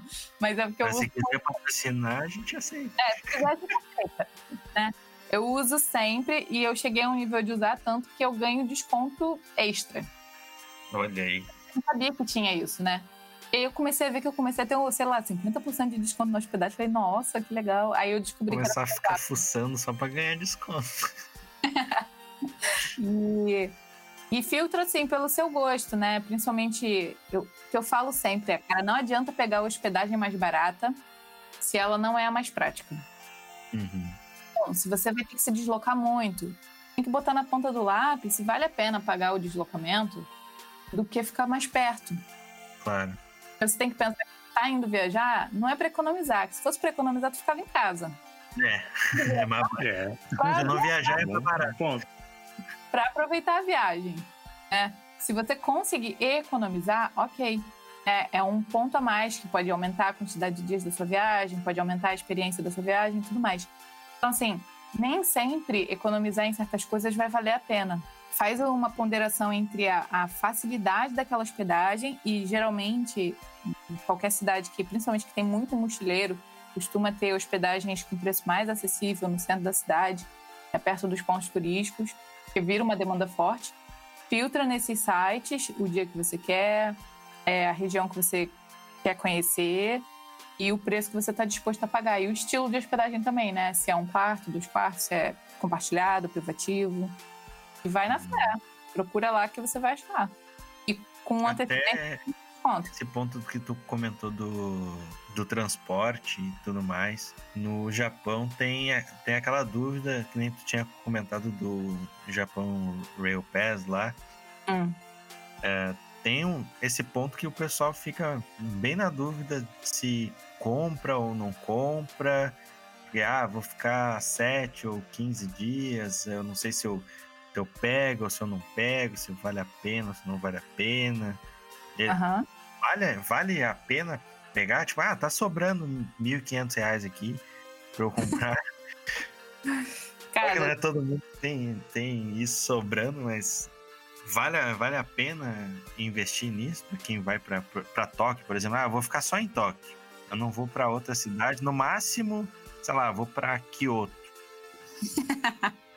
que é do lado. Kyoto não é do lado de Tóquio, já começa aí, né? Kyoto é, sei lá, três horas de trem-bala de Tóquio. Então, o que que acontece? Para você responder, essa pergunta é a pergunta de ouro, né? Vale a pena ter Japan Rail Pass ou não? É. Porque maioria, é aí que a maioria das pessoas joga muito dinheiro fora, muito. Porque não é uma resposta simples, vai depender muito do seu roteiro. Na verdade, depende completamente do seu roteiro. Se eu vou ficar só em Tóquio, no geral, não vai valer a pena. Uhum. Não que não tenha a é, JR, né, a linha JR em Tóquio. Existe a linha JR em Tóquio, mas o Japan Rail Pass não é um passe barato. Então, ele tem que valer a pena. Você tem que pegar quantidades de trem que supram o preço dele. E, geralmente, o que costuma gastar muito em termos financeiros é o trem-bala. Você não vai pegar um trem-bala de Tóquio para andar em Tóquio, sabe? Não tem a menor necessidade disso. Você pega um trem normal, né? Sim. Agora, se você já vai ir de volta para Kyoto, aí já começa a pesar, porque já valeria a pena. Mas tem sempre o porém, né? Mas existem outros passes que, no geral, as empresas de, de venda de passe aqui no Brasil não vendem, que são os passes regionais. Hum.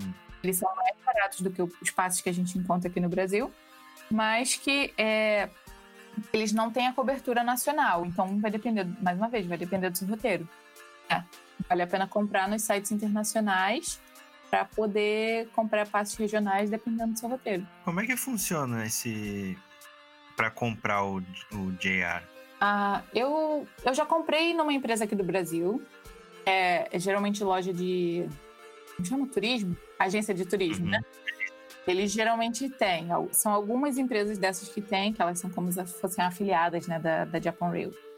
E aí elas vendem. Mas o preço que elas vendem é muito parecido com o preço do site internacional. Se você, como se fosse fazer uma compra internacional, né? Sim. sites aí mundo afora que vendem. Eu sempre compro de um site, acho que é lá de Portugal. E para mim eles entregam muito rápido e, e eles também é, têm um preço bom. Quanto, quanto tempo mais ou menos leva para chegar? É, uma época normal deles, menos de uma semana. Sério? É, Caraca, muito rápido. Ué, mais barato e é mais rápido que os correios. Que absurdo. Porque o deles é DHL, eu acho. É uma tarefa muito difícil, né? É verdade. Pode crer. Aí tem que, tem que botar assim, não, não tem uma resposta certa, tem que montar o roteiro para saber qual é o passo que mais se adequa. É, a gente vai ficar com um hotel que é praticamente conectado à Yamanote Line, né? Que é aquela linha verde. Uhum. O JR, o JR Pass eu acho que pega a Yamanote Line, né? Então, pega, mas aí vai depender do que, que vocês vão fazer a mais. Porque, assim, um... vou, vou dar um exemplo. Deixa eu tentar lembrar quanto é o JR Pass. Ah, JR Pass de 7 dias, eu acho que é o quê? Uns 400 dólares? Ah, é, é uns mil, é, uns- é aqueles 1.500, eu acho. Uns 1.500 reais. Hum, uma... Dependendo das, das partes de Tóquio que você vai visitar, ela é a Manote Line, você vai pagar um, um dólar e 50 ida, 2 dólares e 50, sabe? Hum. Então, olha quanta viagem você teria que fazer para compensar ter o, o JR Pass. Fora isso, também tem os passes é, locais, tá? Então, por exemplo, tem passe diário de Tóquio. Ah, eu Você paga um e viaja à vontade. Por exemplo, se eu, se eu tô no centro de, de, de Tóquio ali, Uhum. na- onde fica o, o Hachiko, sabe? Ah, Shibuya. Dando um exemplo, tá? Uhum. Aí eu quero ir pro parque da Disney. Uhum. Eu conseguiria ir só com o JR Pass? Eu não sei de cabeça, mas. hum, é porque o parque da Disney você sabe que não fica em Tóquio, né? Ele fica em Chiba. Fica, fica mais pro lado ali. É, fica em outra província. Mas. hum, acho que talvez até uma certa linha de conexão você consegue. E, e tem. Isso é uma coisa muito importante. Tem muitos destinos, principalmente em Tóquio, que tem muita linha privativa de metrô, que não adianta ter JR Pass, porque JR Pass é só para as linhas da JR. Uhum. Aí você pode consultar nesses sites de simulação de, de rota, né? Tem o Hypedia, que é muito bom, e Google Maps também faz. Você consegue ver qual a linha que vai pegar ou não, e quanto que custa o trajeto. Cara, não tem jeito. É planejar. Principalmente Japão, que tem uma- um zilhão de passes diferentes. Você consegue economizar muito só, só em escolher o passe certo. Pode crer. Pode Ah, crer. ali que tu falou em província, essas províncias são tipo os estados aqui no Brasil? Ou como é que funciona isso? Exatamente. A província é como se fosse o estado aqui no Brasil. E tem quantos lá no Japão? Muito. 47. Só que é tudo pequenininho, né? Porque é uma, é uma ilha. Uma né? ilha, né? Isso, são quatro ilhas. Quatro grandes ilhas e várias micro-ilhas. Nem esse exemplo que, que eu dei do, de ida de Shibuya até o Parque da Disney. Se tu olha, tu acha que o Parque da Disney tá dentro de Tóquio, de tão próximo que é o negócio. E é engraçado, quando você estiver lá, você me fala se não é verdade. Todo mundo fala, ah, o Japão é tão pequeno, é tudo perto. Tenta andar em Tóquio só pra tu ver. Tu vai andar infinito e não vai chegar no lugar. É tudo muito, é tudo muito distante. Pode crer. Pô, aí a Manote Line, acho que pra ela dar uma volta, né? Que é uma linha circular, ela demora mais de uma hora, uma coisa assim. É uma hora e pouca. Eu Pô, tava- é muito É bastante, bastante tempo. É, o que é. em São Paulo, assim, de ter que sair duas, três horas de casa pra chegar no destino? Ou... É, depende de onde pra onde, né?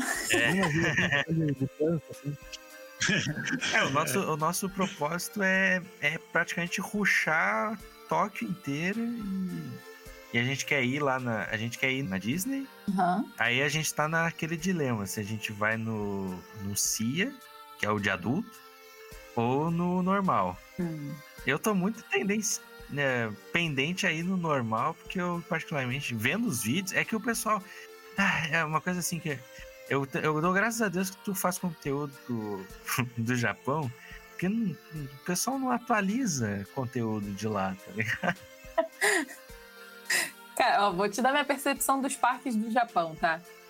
Eu, uhum. fui em, eu fui na Disney, eu fui na Universal, eu fui no Nagashima e no Fuji-Q. Uhum. Sinceramente, o que eu mais gostei em termos de diversão, eu acho que é o Nagashima. Porque você não pega tanta fila, você tem muito brinquedo e ele é, ele é mais barato. Então você consegue fazer muita coisa. Só que a Disney e a Universal são parques temáticos, é diferente, né? Conceito diferente, ele é temático. Em termos de parque temático, eu preferi a Universal. É mesmo? Porque eu achei que a Universal é muito mais assim. Muito mais adulto mesmo. As coisas são mais divertidas, sabe? Uhum. Tem mais emoção. Mas a, a, o parque da Universal fica onde? Fica em Osaka. Ah, em Osaka. É, era uma coisa que a gente queria aí também. Mas eu não sei se vai dar tempo. Porque a gente tem sete dias de hospedagem. Acho que não vai dar tempo. Cancela a volta e fica mais um pouco. Quem dera poder fazer isso. Ah, se planejar direito, tá. Cara, vai abrir o Super Nintendo World, né? Ah, eu tô cara. ligado nesse. Mas, mas, cara, eu vendo as fotos, eu fiquei meio desanimado, velho. Honestamente. Ah, eu não é que, é, tipo, é que se tu ah, olha cara. a propaganda, vocês viram a propaganda, né, do negócio. Ah, sim, a, pro, a propaganda é. é mas aí tu vai né, ver, cara? sei lá, eu não sei, eu nem sei ah, o que, é. que vai ser o negócio direito. Posso te falar, o japonês ele é muito bom em fazer essas coisas. Cara, é, é surreal. Você se sente. Você tem ideia, eu não sou fã de Harry Potter. Mas quando eu entrei na terra do Harry Potter lá na Universal, eu falei, nossa senhora, eu quero comprar uma capa, eu quero. quero mandar um vigar de Leviosa, sabe? Tipo. tem o trem saindo da parede. Cara, ah, não tem como. É, você tem. filme. É? Você se sente dentro do filme. Ah, imagino. Cara, vai ter a, o brinquedo do Mario Kart lá, cara. Não tem outro Mario Kart, cara. Como é que não vai querer é, nisso? Verdade. Ainda tem aquele negócio do pessoal que anda de, de kart na rua, vestido de Mario. Coisa. uma má notícia. Ah. Ah, e tem. É. O problema é que brasileiro com visto de turista não pode. Não pode andar, no caso. Não pode, né? Dirigir. Ah, tá. Não, é, eu tava. A minha pergunta era se eu ia estar tá andando na rua e eu ia ver um Luigi andando ah. aleatório. Vai, isso vai. Mas isso aí, isso aí me deixa um pouco mais feliz. tem que ficar naquele aquele hotel lá do, do Woodzilla que tem no, acho, no centro de Tóquio lá. Não tô ligado, vou pesquisar disso aí. Deixa eu pegar o nome. É prédio que tem um Godzilla no, no, no, topo. Qual é o nome dele? Shinjuku. Pode crer. Shinjuku tem a vida noturna muito forte. É, a gente, a gente quer conhecer os, os principais pontos ali, né? As principais. É meio que. Não sei se é bairro. É, na verdade, não. É, é cidade mesmo. É, tipo assim, cidade. são cidades. É porque Tóquio, Tóquio não existe, né? É como se fosse uma região metropolitana. É, a gente quer hum. conhecer as principais cidades ali da região. E a gente quer ir também no museu do Estúdio Ghibli. Que. Ah, isso é muito difícil. É muito difícil? É, assim, planejamento. Vocês vão ter que tentar comprar online. Porque assim, eles abrem, eles abrem, sei lá, não sei se era até dia 7 ou até dia 10, pro mês seguinte. Uhum. Assim, em, o online em minutos se esgota. Caraca. É. Não, a gente teve uma que conseguiu, mas ela falou, Marina, eu fiquei a madrugada toda para conseguir comprar. É porque você não pode chegar na hora e comprar, e comprar antecipado. Ah, é, é uma coisa que a gente quer e espero que a gente consiga comprar. É isso, e tem também, se, se der para guardar dinheiro suficiente, a gente quer ir naquele museu da Epson lá. Ah, ele é muito bom. Team Lab. Ah, esse aí. Ela quer ir no, no Museu do Cup Noodles também. Esse é Yokohama, dá pra ir, é perto. É louca pelo, por miojo, nunca vi. Pô, lá dá pra fazer seu próprio cup noodle. É verdade. Você Fazer. cria, você faz a embalagem, você faz o recheio, Que loucura, né? ainda traz de volta pra casa. Será que eles deixam trazer? Deixa, gente, é macarrão instantâneo. Ah, sei lá, o pessoal é tudo né? louco. É que é biscoito. Pode crer. Bom, vamos continuar na. Eu não sei. Se não conseguir ir no estúdio Ghibli, pode ir no estúdio, no museu. Ah, esse eu quero também, ir né, cara? muito. Esse eu quero. Principalmente porque eu sou fãzaço de. de Power Rangers, então, né? É, é outra coisa que eu, que eu, Uma semana não vai dar, não. o Japão é, É. é muita coisa pra, pra uma semana, cara. eu quero. Eu é quero só- ir lá ver o Hum. Gundam também. Ó, tem um Gundam novo em Yokohama, hein? É aquele que estavam construindo grudado num prédio, né? É, porque esse, esse novo agora se mexe mais. O outro é, Aham. se mexe mais um pouquinho, né? Ah, mas é um Gundam, tamanho. É, o antigamente. Tamanho. Cara, eu sou de Gundam. Nossa senhora. Tem o café do Gundam em Akihabara também. Ah, eu já vi. Eles têm. têm até coisa com formato de Gundam. né? É, cara, Japão, Japão é assim. Pensa num país que sabe fazer turismo. É. Tem mais algumas perguntinhas aqui. Uhum. Tem a da Ayala Felícia 232. Ela mandou: Boa noite, Marina. Fiquei encantada por todos os lugares que você visitou e gostaria de uma forcinha sua para me encorajar a fazer o mesmo. Eu sou louca para viajar e conhecer lugares, só que moro em uma cidadezinha pequena e não tenho com quem ir e queria muito ir sozinha. Só que nem sei dirigir e nem por onde começar. Como você faz? É, reserva antes? Vai acompanhada? Me ajuda a criar essa coragem, por favor. Perfeito. Perfeito, porque assim, a minha primeira viagem internacional foi sozinha. Foi pro Japão. Eu não falava japonês. Então, assim, eu acho que é o exemplo é, melhor não podia ser. A, a questão da viagem é uma coisa que a gente tem muito medo de começar a fazer, né? É, sei lá por que, que a gente tem medo. Porque é tudo novo, porque a gente não conhece ninguém lá, a gente não sabe se vai ter suporte, se der merda, o que, que eu faço, né? É, Medo do desconhecido. né? tem medo das pessoas, né? Assim, você acha que, que vai ter um monte de gente ruim, assim, que as pessoas vão tentar te passar para trás. Tem alguns lugares que tem, mas. Isso, isso pode acontecer, né? Mas, é, se você. É porque, cara, eu sou carioca, né? Então, carioca já é desconfiado por natureza. então, a gente já tem um pé atrás com todo mundo. Então, fica muito mais fácil. Nosso senso, digamos assim, o alerta de segurança, nosso é muito. toca muito antes de qualquer pessoa. Mas, em termos de segurança, eu diria, cara, pra mulher viajar sozinha, primeira coisa, escolhe um país que não seja extremamente é, perigoso né, que você não leia muitos relatos. Tem grupos de viajantes mulheres é, sozinhas falando sobre isso. Eu sempre digo para todo mundo, para mim foi ótimo começar pelo Japão. Eu acho que deveria ser um passo muito muito fácil para a maioria das mulheres, porque o Japão é muito seguro. Então assim, você já corta aí algum dos medos de viajar sozinha, que é a segurança. Então, já tem menos uma coisa para se preocupar. Mas em termos de não sei dirigir, cara, eu sinceramente nunca dirigi fora viajando, porque eu acho que acaba não valendo a pena. Eu já não gosto de dirigir normalmente, porque eu gosto de ver a paisagem. então, quando eu tô viajando, aí que eu gosto de ver mais ainda. É, Eu gosto de olhar para ver o pessoal interagindo, gosto de ver os, os destinos. E dirigindo, você tem a preocupação de estar dirigindo. Para isso que eu É do carro também, né? Não deixa com o carro. É só curtir a viagem Isso. mesmo. vale muito mais a pena só curtir a viagem. Então, acho que dirigir não seria outro, não seria um problema também. Vale mais a pena você investir nos transportes. E a gente tende a pensar, principalmente que é do interior, tende a pensar que não vai ter transporte, porque a gente não tem. É, mas lá fora não é assim. Agora é outro mundo.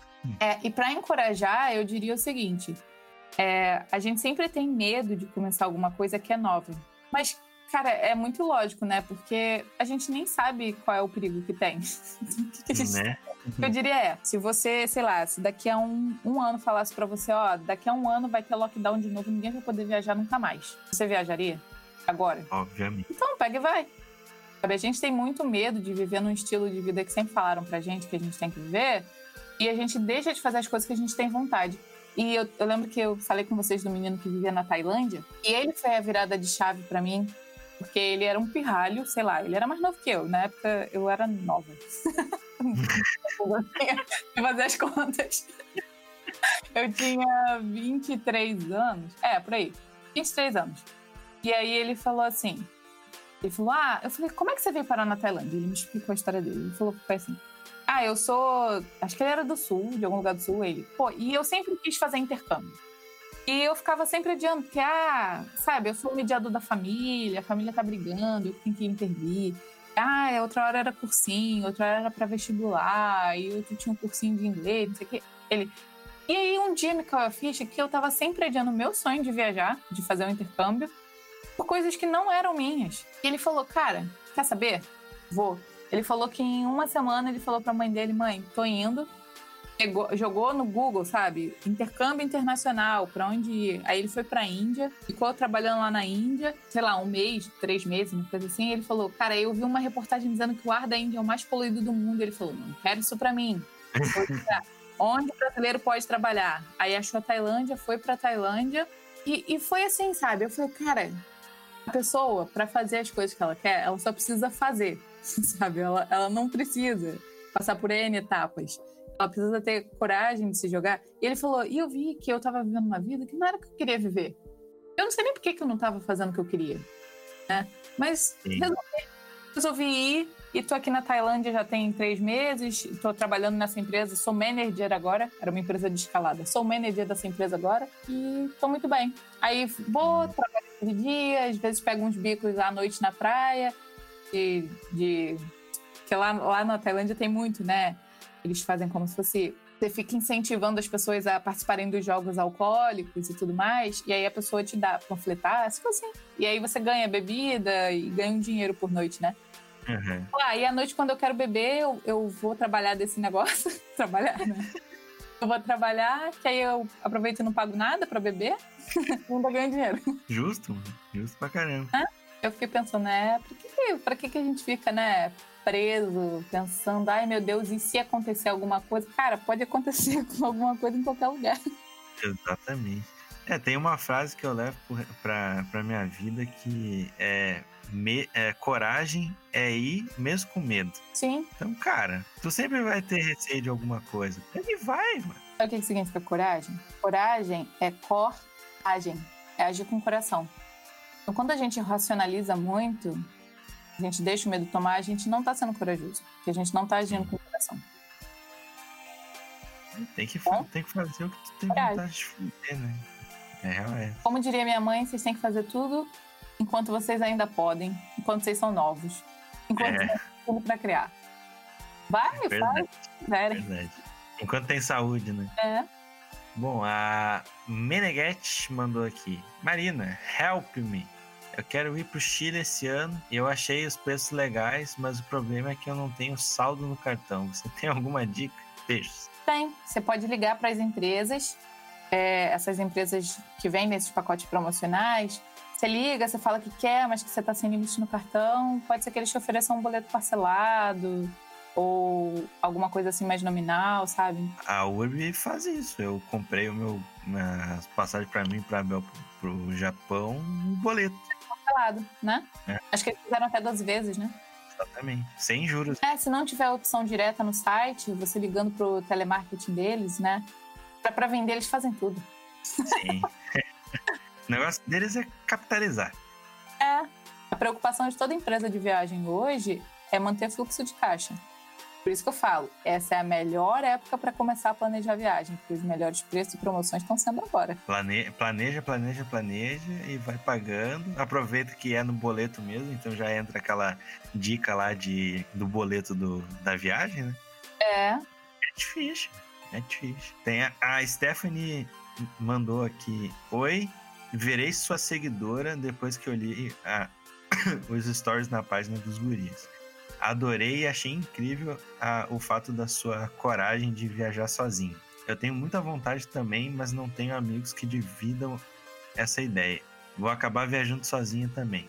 Enfim, queria te fazer uma pergunta pessoal. Não sei se, não sei se tem uma página. Se tem, eu não vi. Meu Deus, cara. Tivesse clicado nos stories ali, pô. Mas enfim. Queria saber como é que faz para tu manter as suas viagens, se tu trabalha assim, ela trabalha. É, depois, via depois viajas, se tu é patrocinada, se tu, ou se tu vai viajando e trabalhando. Obrigado. Deixa eu lembrar a primeira pergunta. Ah, que ela falou que não tem ninguém que compartilha viagem, a ideia de viajar. E uma dica para quem quer viajar sozinho, eu sempre achei que a melhor viagem é a viagem que você faz sozinho. Sabe aquele. Ai, qual é o nome daquele velejador brasileiro? É Grel? Não. É, né? Grel. Ele mesmo. Corbin Grel? É. é. É uma família, né? É, ele fala uma coisa que, que eu acho assim sensacional e, e, que eu me vi muito nisso no Japão. Quando você viaja sozinho, primeiro você, você aproveita mais, você faz o que te dá na telha, você acorda a hora que você quer, você vai pro destino na hora que você quer, você não tem que se preocupar se a pessoa do seu lado tá com fome, porque é só você, né? Sim. Para pra comer a hora que você quer, você vai dormir a hora que você quer, você faz tudo do jeito que você quer. Quando dá merda também, a culpa é sua. Porque só tem você. então, você aprende muito a lidar com os seus problemas. Sim. Sabe? Você aprende que você é a sua melhor companhia. E acho que isso é uma das melhores descobertas de quem viaja sozinho pode ter. E que eu acho que toda pessoa, seja casada ou solteiro, deveria fazer esse experimento na vida. É viajar sozinho. Porque você se dá espaço para explorar. É, isso é uma coisa que a gente perde muito depois que a gente vira adulto, que é explorar. É, a gente fica meio fechado em o que, que você quer, o que, que a gente vai fazer e, e ninguém toma decisão. Então você se torna uma pessoa melhor em tomar decisão também, porque só tem você para tomar decisão. Sim. Então é uma experiência de vida, sabe? Você vai, vai fazer uma viagem e de quebra você vai trazer uma bagagem de vida muito grande. Você vai se tornar uma pessoa mais obstinada, você vai fazer as coisas na hora que precisa ser feito, porque se você não fizer, que é o que o Grael fala, né? Que teve uma noite que ele bebeu pra caramba e ele não tirou a água do, do tubo e a água congelou. E por causa disso ele perdeu um ano de viagem. Porque a parte que, é conge... que, tá... que descongela em uma determinados dias do ano congelou e ele não conseguiu passar. Putz. Porque um dia ele resolveu dormir mais e esqueceu de tirar a água do cano. Cara. Então, assim, é isso que acontece, sabe? Você começa a, a ter mais responsabilidade e a saber agir na hora que você precisa agir. Sim. Então, viagem sozinho, todos. Vale super a pena. É uma descoberta muito grande. Segura na mão de Deus e vai, filho. É. Não, e, e, você faz amizades. Sabe? Sim. Você não tem com quem falar. Você não tem com quem mostrar as coisas que você quer. Então você vai, vai precisar pedir informação, você vai ter que perguntar para a pessoa que está sentada ali na, na padaria, sabe? Você vai ter que começar a se virar para fazer as coisas. Consequentemente, se você tiver numa hospedagem que a galera é mais interativa, né? O que eu digo assim, hospedagem compartilhada, o pessoal costuma ser mais é, conversar entre si do que um hotel, por exemplo. Então, acho que acaba sendo muito válida a experiência, você vai fazer amigos no mundo todo. Enfim, acho que só tem ganhos. Não tem perdas. Pode crer, pode crer. Agora a pergunta dela foi sobre. Já tá ela... Ah, ela perguntou algumas coisas sobre. Ah, tá sobre você, se tu trabalha. tipo, é só olhar o conteúdo dela, pô. É, eu tenho a minha Olha só que curioso, eu ensino as pessoas a viajarem, é isso que eu faço. É, na verdade, a minha empresa, meu principal produto é o curso de viagem para o Japão, né, focado em planejamento e em imersão cultural. Também tenho outros produtos relacionados à cultura japonesa. Então, eu tenho uma comunidade de conteúdo sobre o Japão. Ali as pessoas recebem conteúdos exclusivos toda semana. É, o pessoal pode ensinar o que eles sabem também sobre a cultura japonesa, então é uma coisa bem interativa mesmo, né? Fica a dica, quem, quem é membro dessa comunidade concorre a uma viagem para o Japão todo ano. Aí, ó. Vamos fazer parte, vamos. e tá mais barato que Netflix. é, a gente tem produtos de desafios sobre a cultura japonesa, então tem o desafio Lifestyle Samurai, é um desafio de 21 dias que a gente faz para te ensinar a, sei lá, muita gente fala, ah, eu tô muito travado, eu vivo uma vida que eu não gosto, eu não tenho coragem, eu não tenho atitude. Então a gente ensina todos esses caminhos do Bushido, né? No desafio de 21 dias. A gente tem o desafio Produtividade Ninja também, que é eu ensino sobre produtividade com base nos ensinamentos da cultura Shinobi, né, da cultura ninja. E a gente tem outros programas como o Master Japão, que é só para os alunos do curso, a gente acompanha a pessoa por dois dias no Japão. Tenho experiência Japão, que eu faço sete dias de experiência com a pessoa no Japão. Então, a gente trabalha e quando a gente está viajando, a gente está trabalhando e isso é um desafio gigante. Criador de conteúdo é isso aí. É. é o tempo todo trabalhando, até quando tá curtindo. É. Bom, a Camila Oliver mandou uma pergunta que eu acho que vai ser muito legal de tu responder. Se dinheiro não fosse o problema, qual seria o destino de agora? Sabe qual é o meu. Eu diria que não é nem o dinheiro que vai ser o problema, é, é realmente a... as fronteiras, né? É. Mas meu destino, assim, do sonho, eu tenho dois destinos que eu falo, cara, eu tenho que fazer isso na minha vida. O primeiro destino é ir para um mosteiro no meio das montanhas da China, não sei qual, ah, para praticar Tai Chi ou Kung Fu. Mas. Me esquece lá um mês, adeus Stories, adeus Instagram. Eu vou ficar lá imersa nisso. Então, esse é um que eu, eu tenho muita vontade de fazer. E o outro, eu tenho vontade de ir. Ai, eu sempre confundo o nome. Butão eu tenho vontade, mas não é o meu top. Uhum. Ah, vamos lá, vocês vão me lembrar o nome dele. É. Doutor Estranho. Ah. Ah, é droga. Não é Indonésia? Não. não. O lugar dele é não, é Camartage, mas onde é que é? tá vendo? Deu branco. Nepal. Nepal. Nepal. Isso aí, Nepal. Nepal. Isso aí, meu outro sonho, Nepal falei, gente, eu sou uma pessoa estranha, eu gosto de cultura asiática. Mano, Nepal é da hora demais, nossa. o Vitor Gabriel mandou uma aqui que foi, até foi uma pergunta que eu fiz no meio do, do cast, que é para onde você viajaria só para comer, então a gente já, já respondeu essa aqui. Uhum. O Pedrinha Verde, o pessoal tem um nome engraçado. Qual é o lugar que você não voltaria? Brasil? Isso é uma coisa interessante até de você ter comentado. Eu falei isso ontem com o Augusto. É, o, a gente tem que viajar para a gente dar valor para nossa própria cultura e para o nosso próprio país, sabe? Porque, é verdade. É, ah, o Japão é fantástico. Eu acho o Japão fantástico, gente. Eu adoro. Eu sou muito, muito japonesa no sentido de, de hábitos, de cultura e tudo mais. Agora tanto que foi cinco vezes. É. Mas tem muita coisa que o Brasil tem de bom e que a gente só percebe que tem de bom quando a gente sai daqui. E que a gente sente falta nos outros países. É bom a gente sair porque a gente só sente falta quando não tem, né? Então, quando você tá todo aqui, você nunca vai sentir falta. É, é, importante vocês saírem para vocês darem mais valor ao que vocês têm em casa. É. Né? Mas um país que eu não voltaria Hum, eu não vou falar um país, eu vou falar um, um estado. Eu fui no Texas e eu não gostei. Não, não que eu não tenha gostado do local, sabe? Eu não gostei da, do comportamento, né? Uhum. A gente pegou um ônibus e, caraca, lá é assim, é muito segmentado. E os, os negros ficam no fundo do, do ônibus, os brancos só ficam até a metade do ônibus e ninguém se mistura. E aí, quando a gente entrou, a gente, tipo, ah, tanto faz, né? Sentou do lado dos negros e os negros olhavam pra gente como se a gente fosse um ET. Eu falei, nossa, gente, que isso? Porque é. É, no Texas não chegou ainda aquela parada que aconteceu, todo aquele movimento do Martin Luther King. O pessoal não entendeu ainda, né? Não, sério, é muito bizarro. É muito bizarro. Tipo, parece que é água e azeite, sabe? Não mistura. Sim. As pessoas ficar em pé é que... no ônibus, numa viagem de uma hora, do que sentar do lado. Que bizarro. É, os estados do sul lá são bem, são bem assim. assim até vocês caso que eu procuro assim. É, gosto da, da, da, história deles lá, né? Da guerra civil uhum. que aconteceu lá.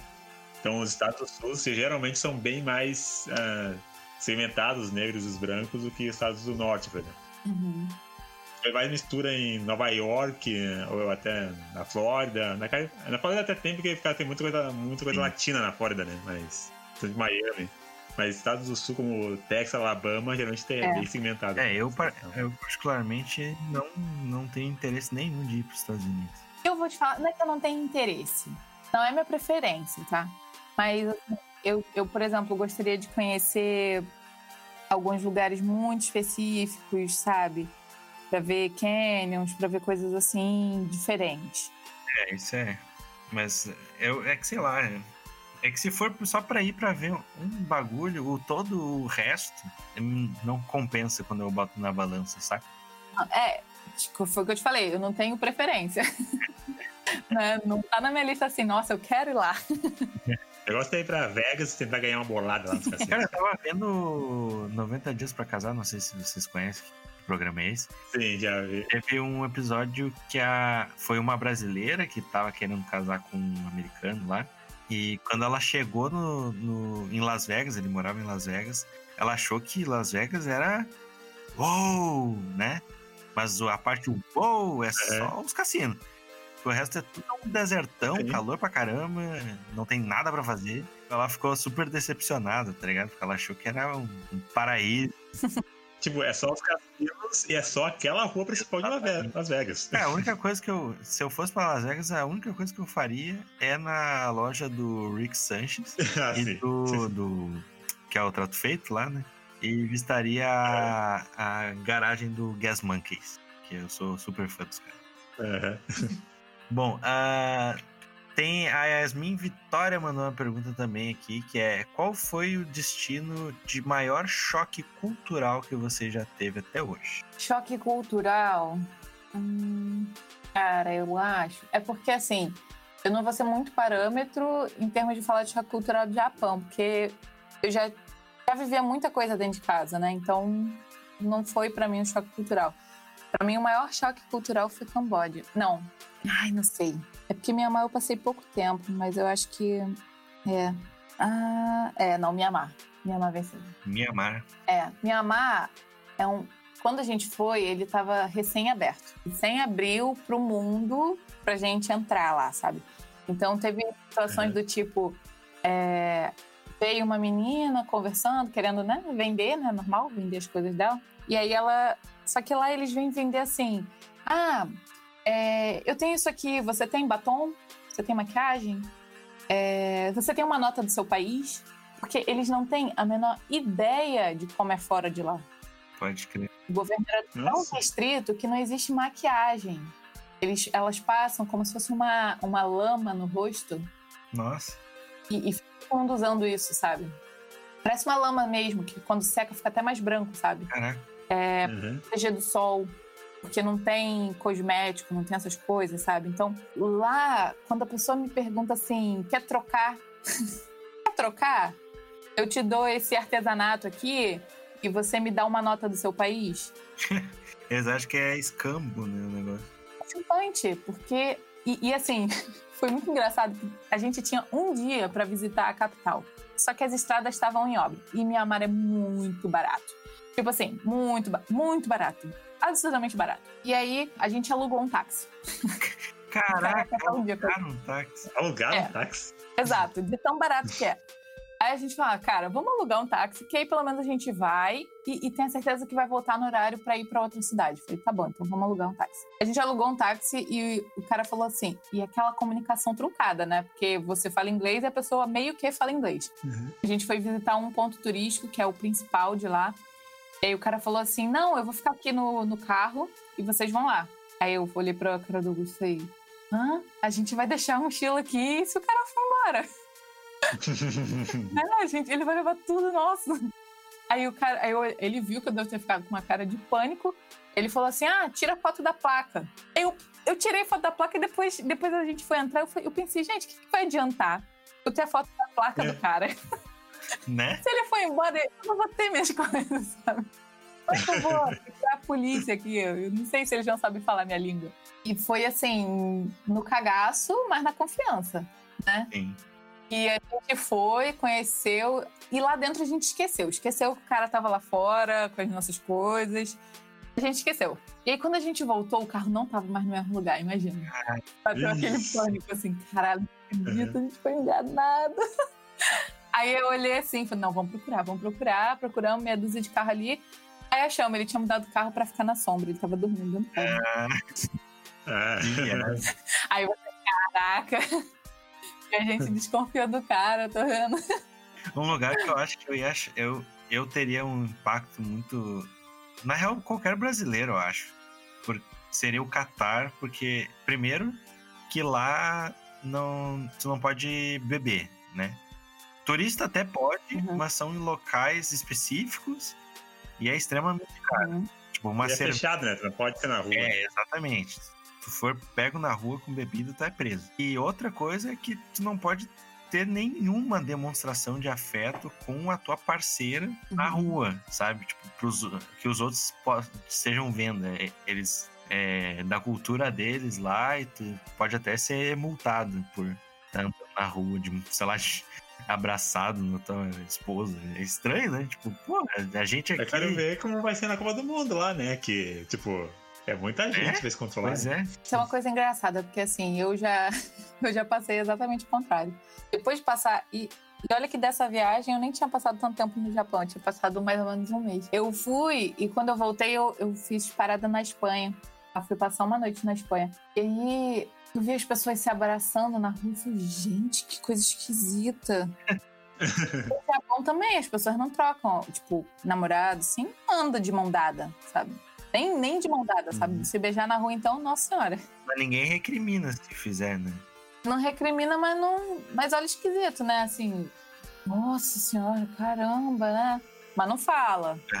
Né? Não, é, não é coisa assim, você vai ser multado, mas não é agradável para ele. Entendi. Bom, e a última perguntinha aqui é da Laila, que ela perguntou justamente o contrário da, da pergunta do, da Pedrinha Verde, que é qual é o destino mais fantástico que você foi?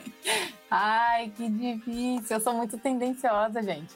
Eu fui cinco vezes pro mesmo país. É, tenta não falar do Japão, porque a gente sabe que... Então é. vamos, vamos, fazer assim, tirando o Japão. Japão. Qual que eu gostaria? Cara, eu gostei muito da Tailândia, muito. Eu acho que a Tailândia... Teve, teve uma cidade na Tailândia chamada Chiang Mai Uhum. Foi uma cidade que eu me senti em casa, sabe assim, uma sensação muito esquisita. Eu pensei, se fosse para morar aqui, eu moraria. Uhum. Não sei explicar por quê. Mas eu tô, eu tô com uma dívida de voltar no Camboja. Pode crer. Camboja é muito bonito. A gente tá muito forte com o, o motorista de tuk-tuk de lá. Cara, é um país assim. Não vou dizer o Camboja como um todo, porque a gente.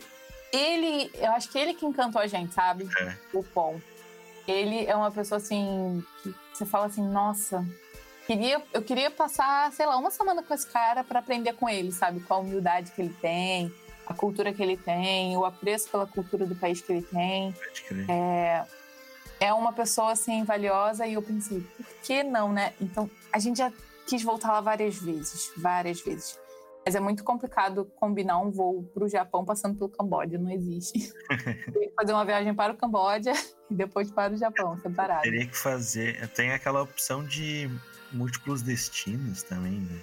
Tu pode tentar. É, tem uns países que não são tão fáceis, porque eles não são hub, né? Hum. Se fosse para Tailândia, seria fácil. Saquei. Entendeu? Mas Camboja, como não é assim um país que as pessoas vão muito, tem a Tailândia, Aí realmente fica mais complicado. É isso aí, a gente. É, eu vou deixar esses minutinhos finais aí para te fazer o seu jabá. De antemão, a gente já te agradece muito pelo bate-papo. A gente passou de duas horas falando aqui, de tão bom que tava a conversa. Sério, tava demais. Eu acho que foi o cast que mais durou e nem parece, né, que é durou tudo isso. Bom, primeiramente, muito obrigada pelo convite. Foi bem divertido falar de assuntos que não são só o Japão. não que eu não de falar de Japão, né, mas sair um pouco da, da nossa zona é sempre bom. E eu acho que assim, já acabou, acho que já, já fez, né? Quando perguntaram o que eu fazia. É, sim. Mas fica um convite para quem quer aprender mais sobre a cultura japonesa, quer aprender mais sobre viagem. Né? Acompanha o nosso Instagram e nosso YouTube, são os canais que tem mais conteúdo. Aproveita, vai aprendendo um pouco. Tenho certeza que depois de ver tudo que a gente posta lá, vocês vão querer ir para o Japão pelo menos quatro vezes na vida. Uma para cada época do ano. é, a gente, a gente quer ir na primavera, mas eu gostaria muito de ir no, no inverno também para ver o, o Fuji todo branquinho. Cara, tem o maior festival de inverno lá em Hokkaido. No verão tem festival de cerveja. É, tem muita coisa, né? Tem um prédio tem um prédio engraçado que, lá que eu acho que é. É, é um prédio da, de uma cervejaria, né, amor? Cocôzão? É. É. É de uma cervejaria que parece que tem um cocôzão em cima do prédio. Né? De ouro, um cocô de ouro. É, do lado, do, lado do. Eu quero conhecer esse lugar também. Ah, com certeza vocês vão passar lá, é bem Turístico. É caminho, é caminho. Perto de Asakusa. Aquele sensor de tempo. Aquela lanterna vermelha bem famosa. Ah, sim. Então tá, muito obrigado mais uma vez. Desculpa qualquer coisa se a gente te ofendeu em algum momento, se a gente foi de alguma forma chato, né? A gente sempre pede desculpa porque às vezes a gente fala alguma coisa, pode ser que a pessoa se sinta ofendida, né? mas a gente tenta ser o mais transparente possível e, e o mais, uh, como é que eu posso dizer, o mais anfitrião possível. Espero que tu tenha gostado da experiência aí. Muito obrigado mais uma vez para você e para todo mundo que tá ouvindo. Ai, foi muito legal, sério. Eu gostei, gostei. É diferente. É bom falar das outras viagens que eu lembro como é que foi. Show de bola. Muito obrigada pelo convite, gente. Show de bola, show de bola. Então tá, muito obrigado a todo mundo que nos escutou. Não deixem de escutar os outros episódios. Tá rolando sorteio lá na nossa página até a gente bater 10k, batendo 10k e já era. Bateu 10k, rolou o sorteio. Tá? Aproveitem. Quem quiser fazer algum idioma já sabe, a gente já fez um merchanzinho aqui. Tá bom? Muito obrigado e até semana que vem. Falou! Bye!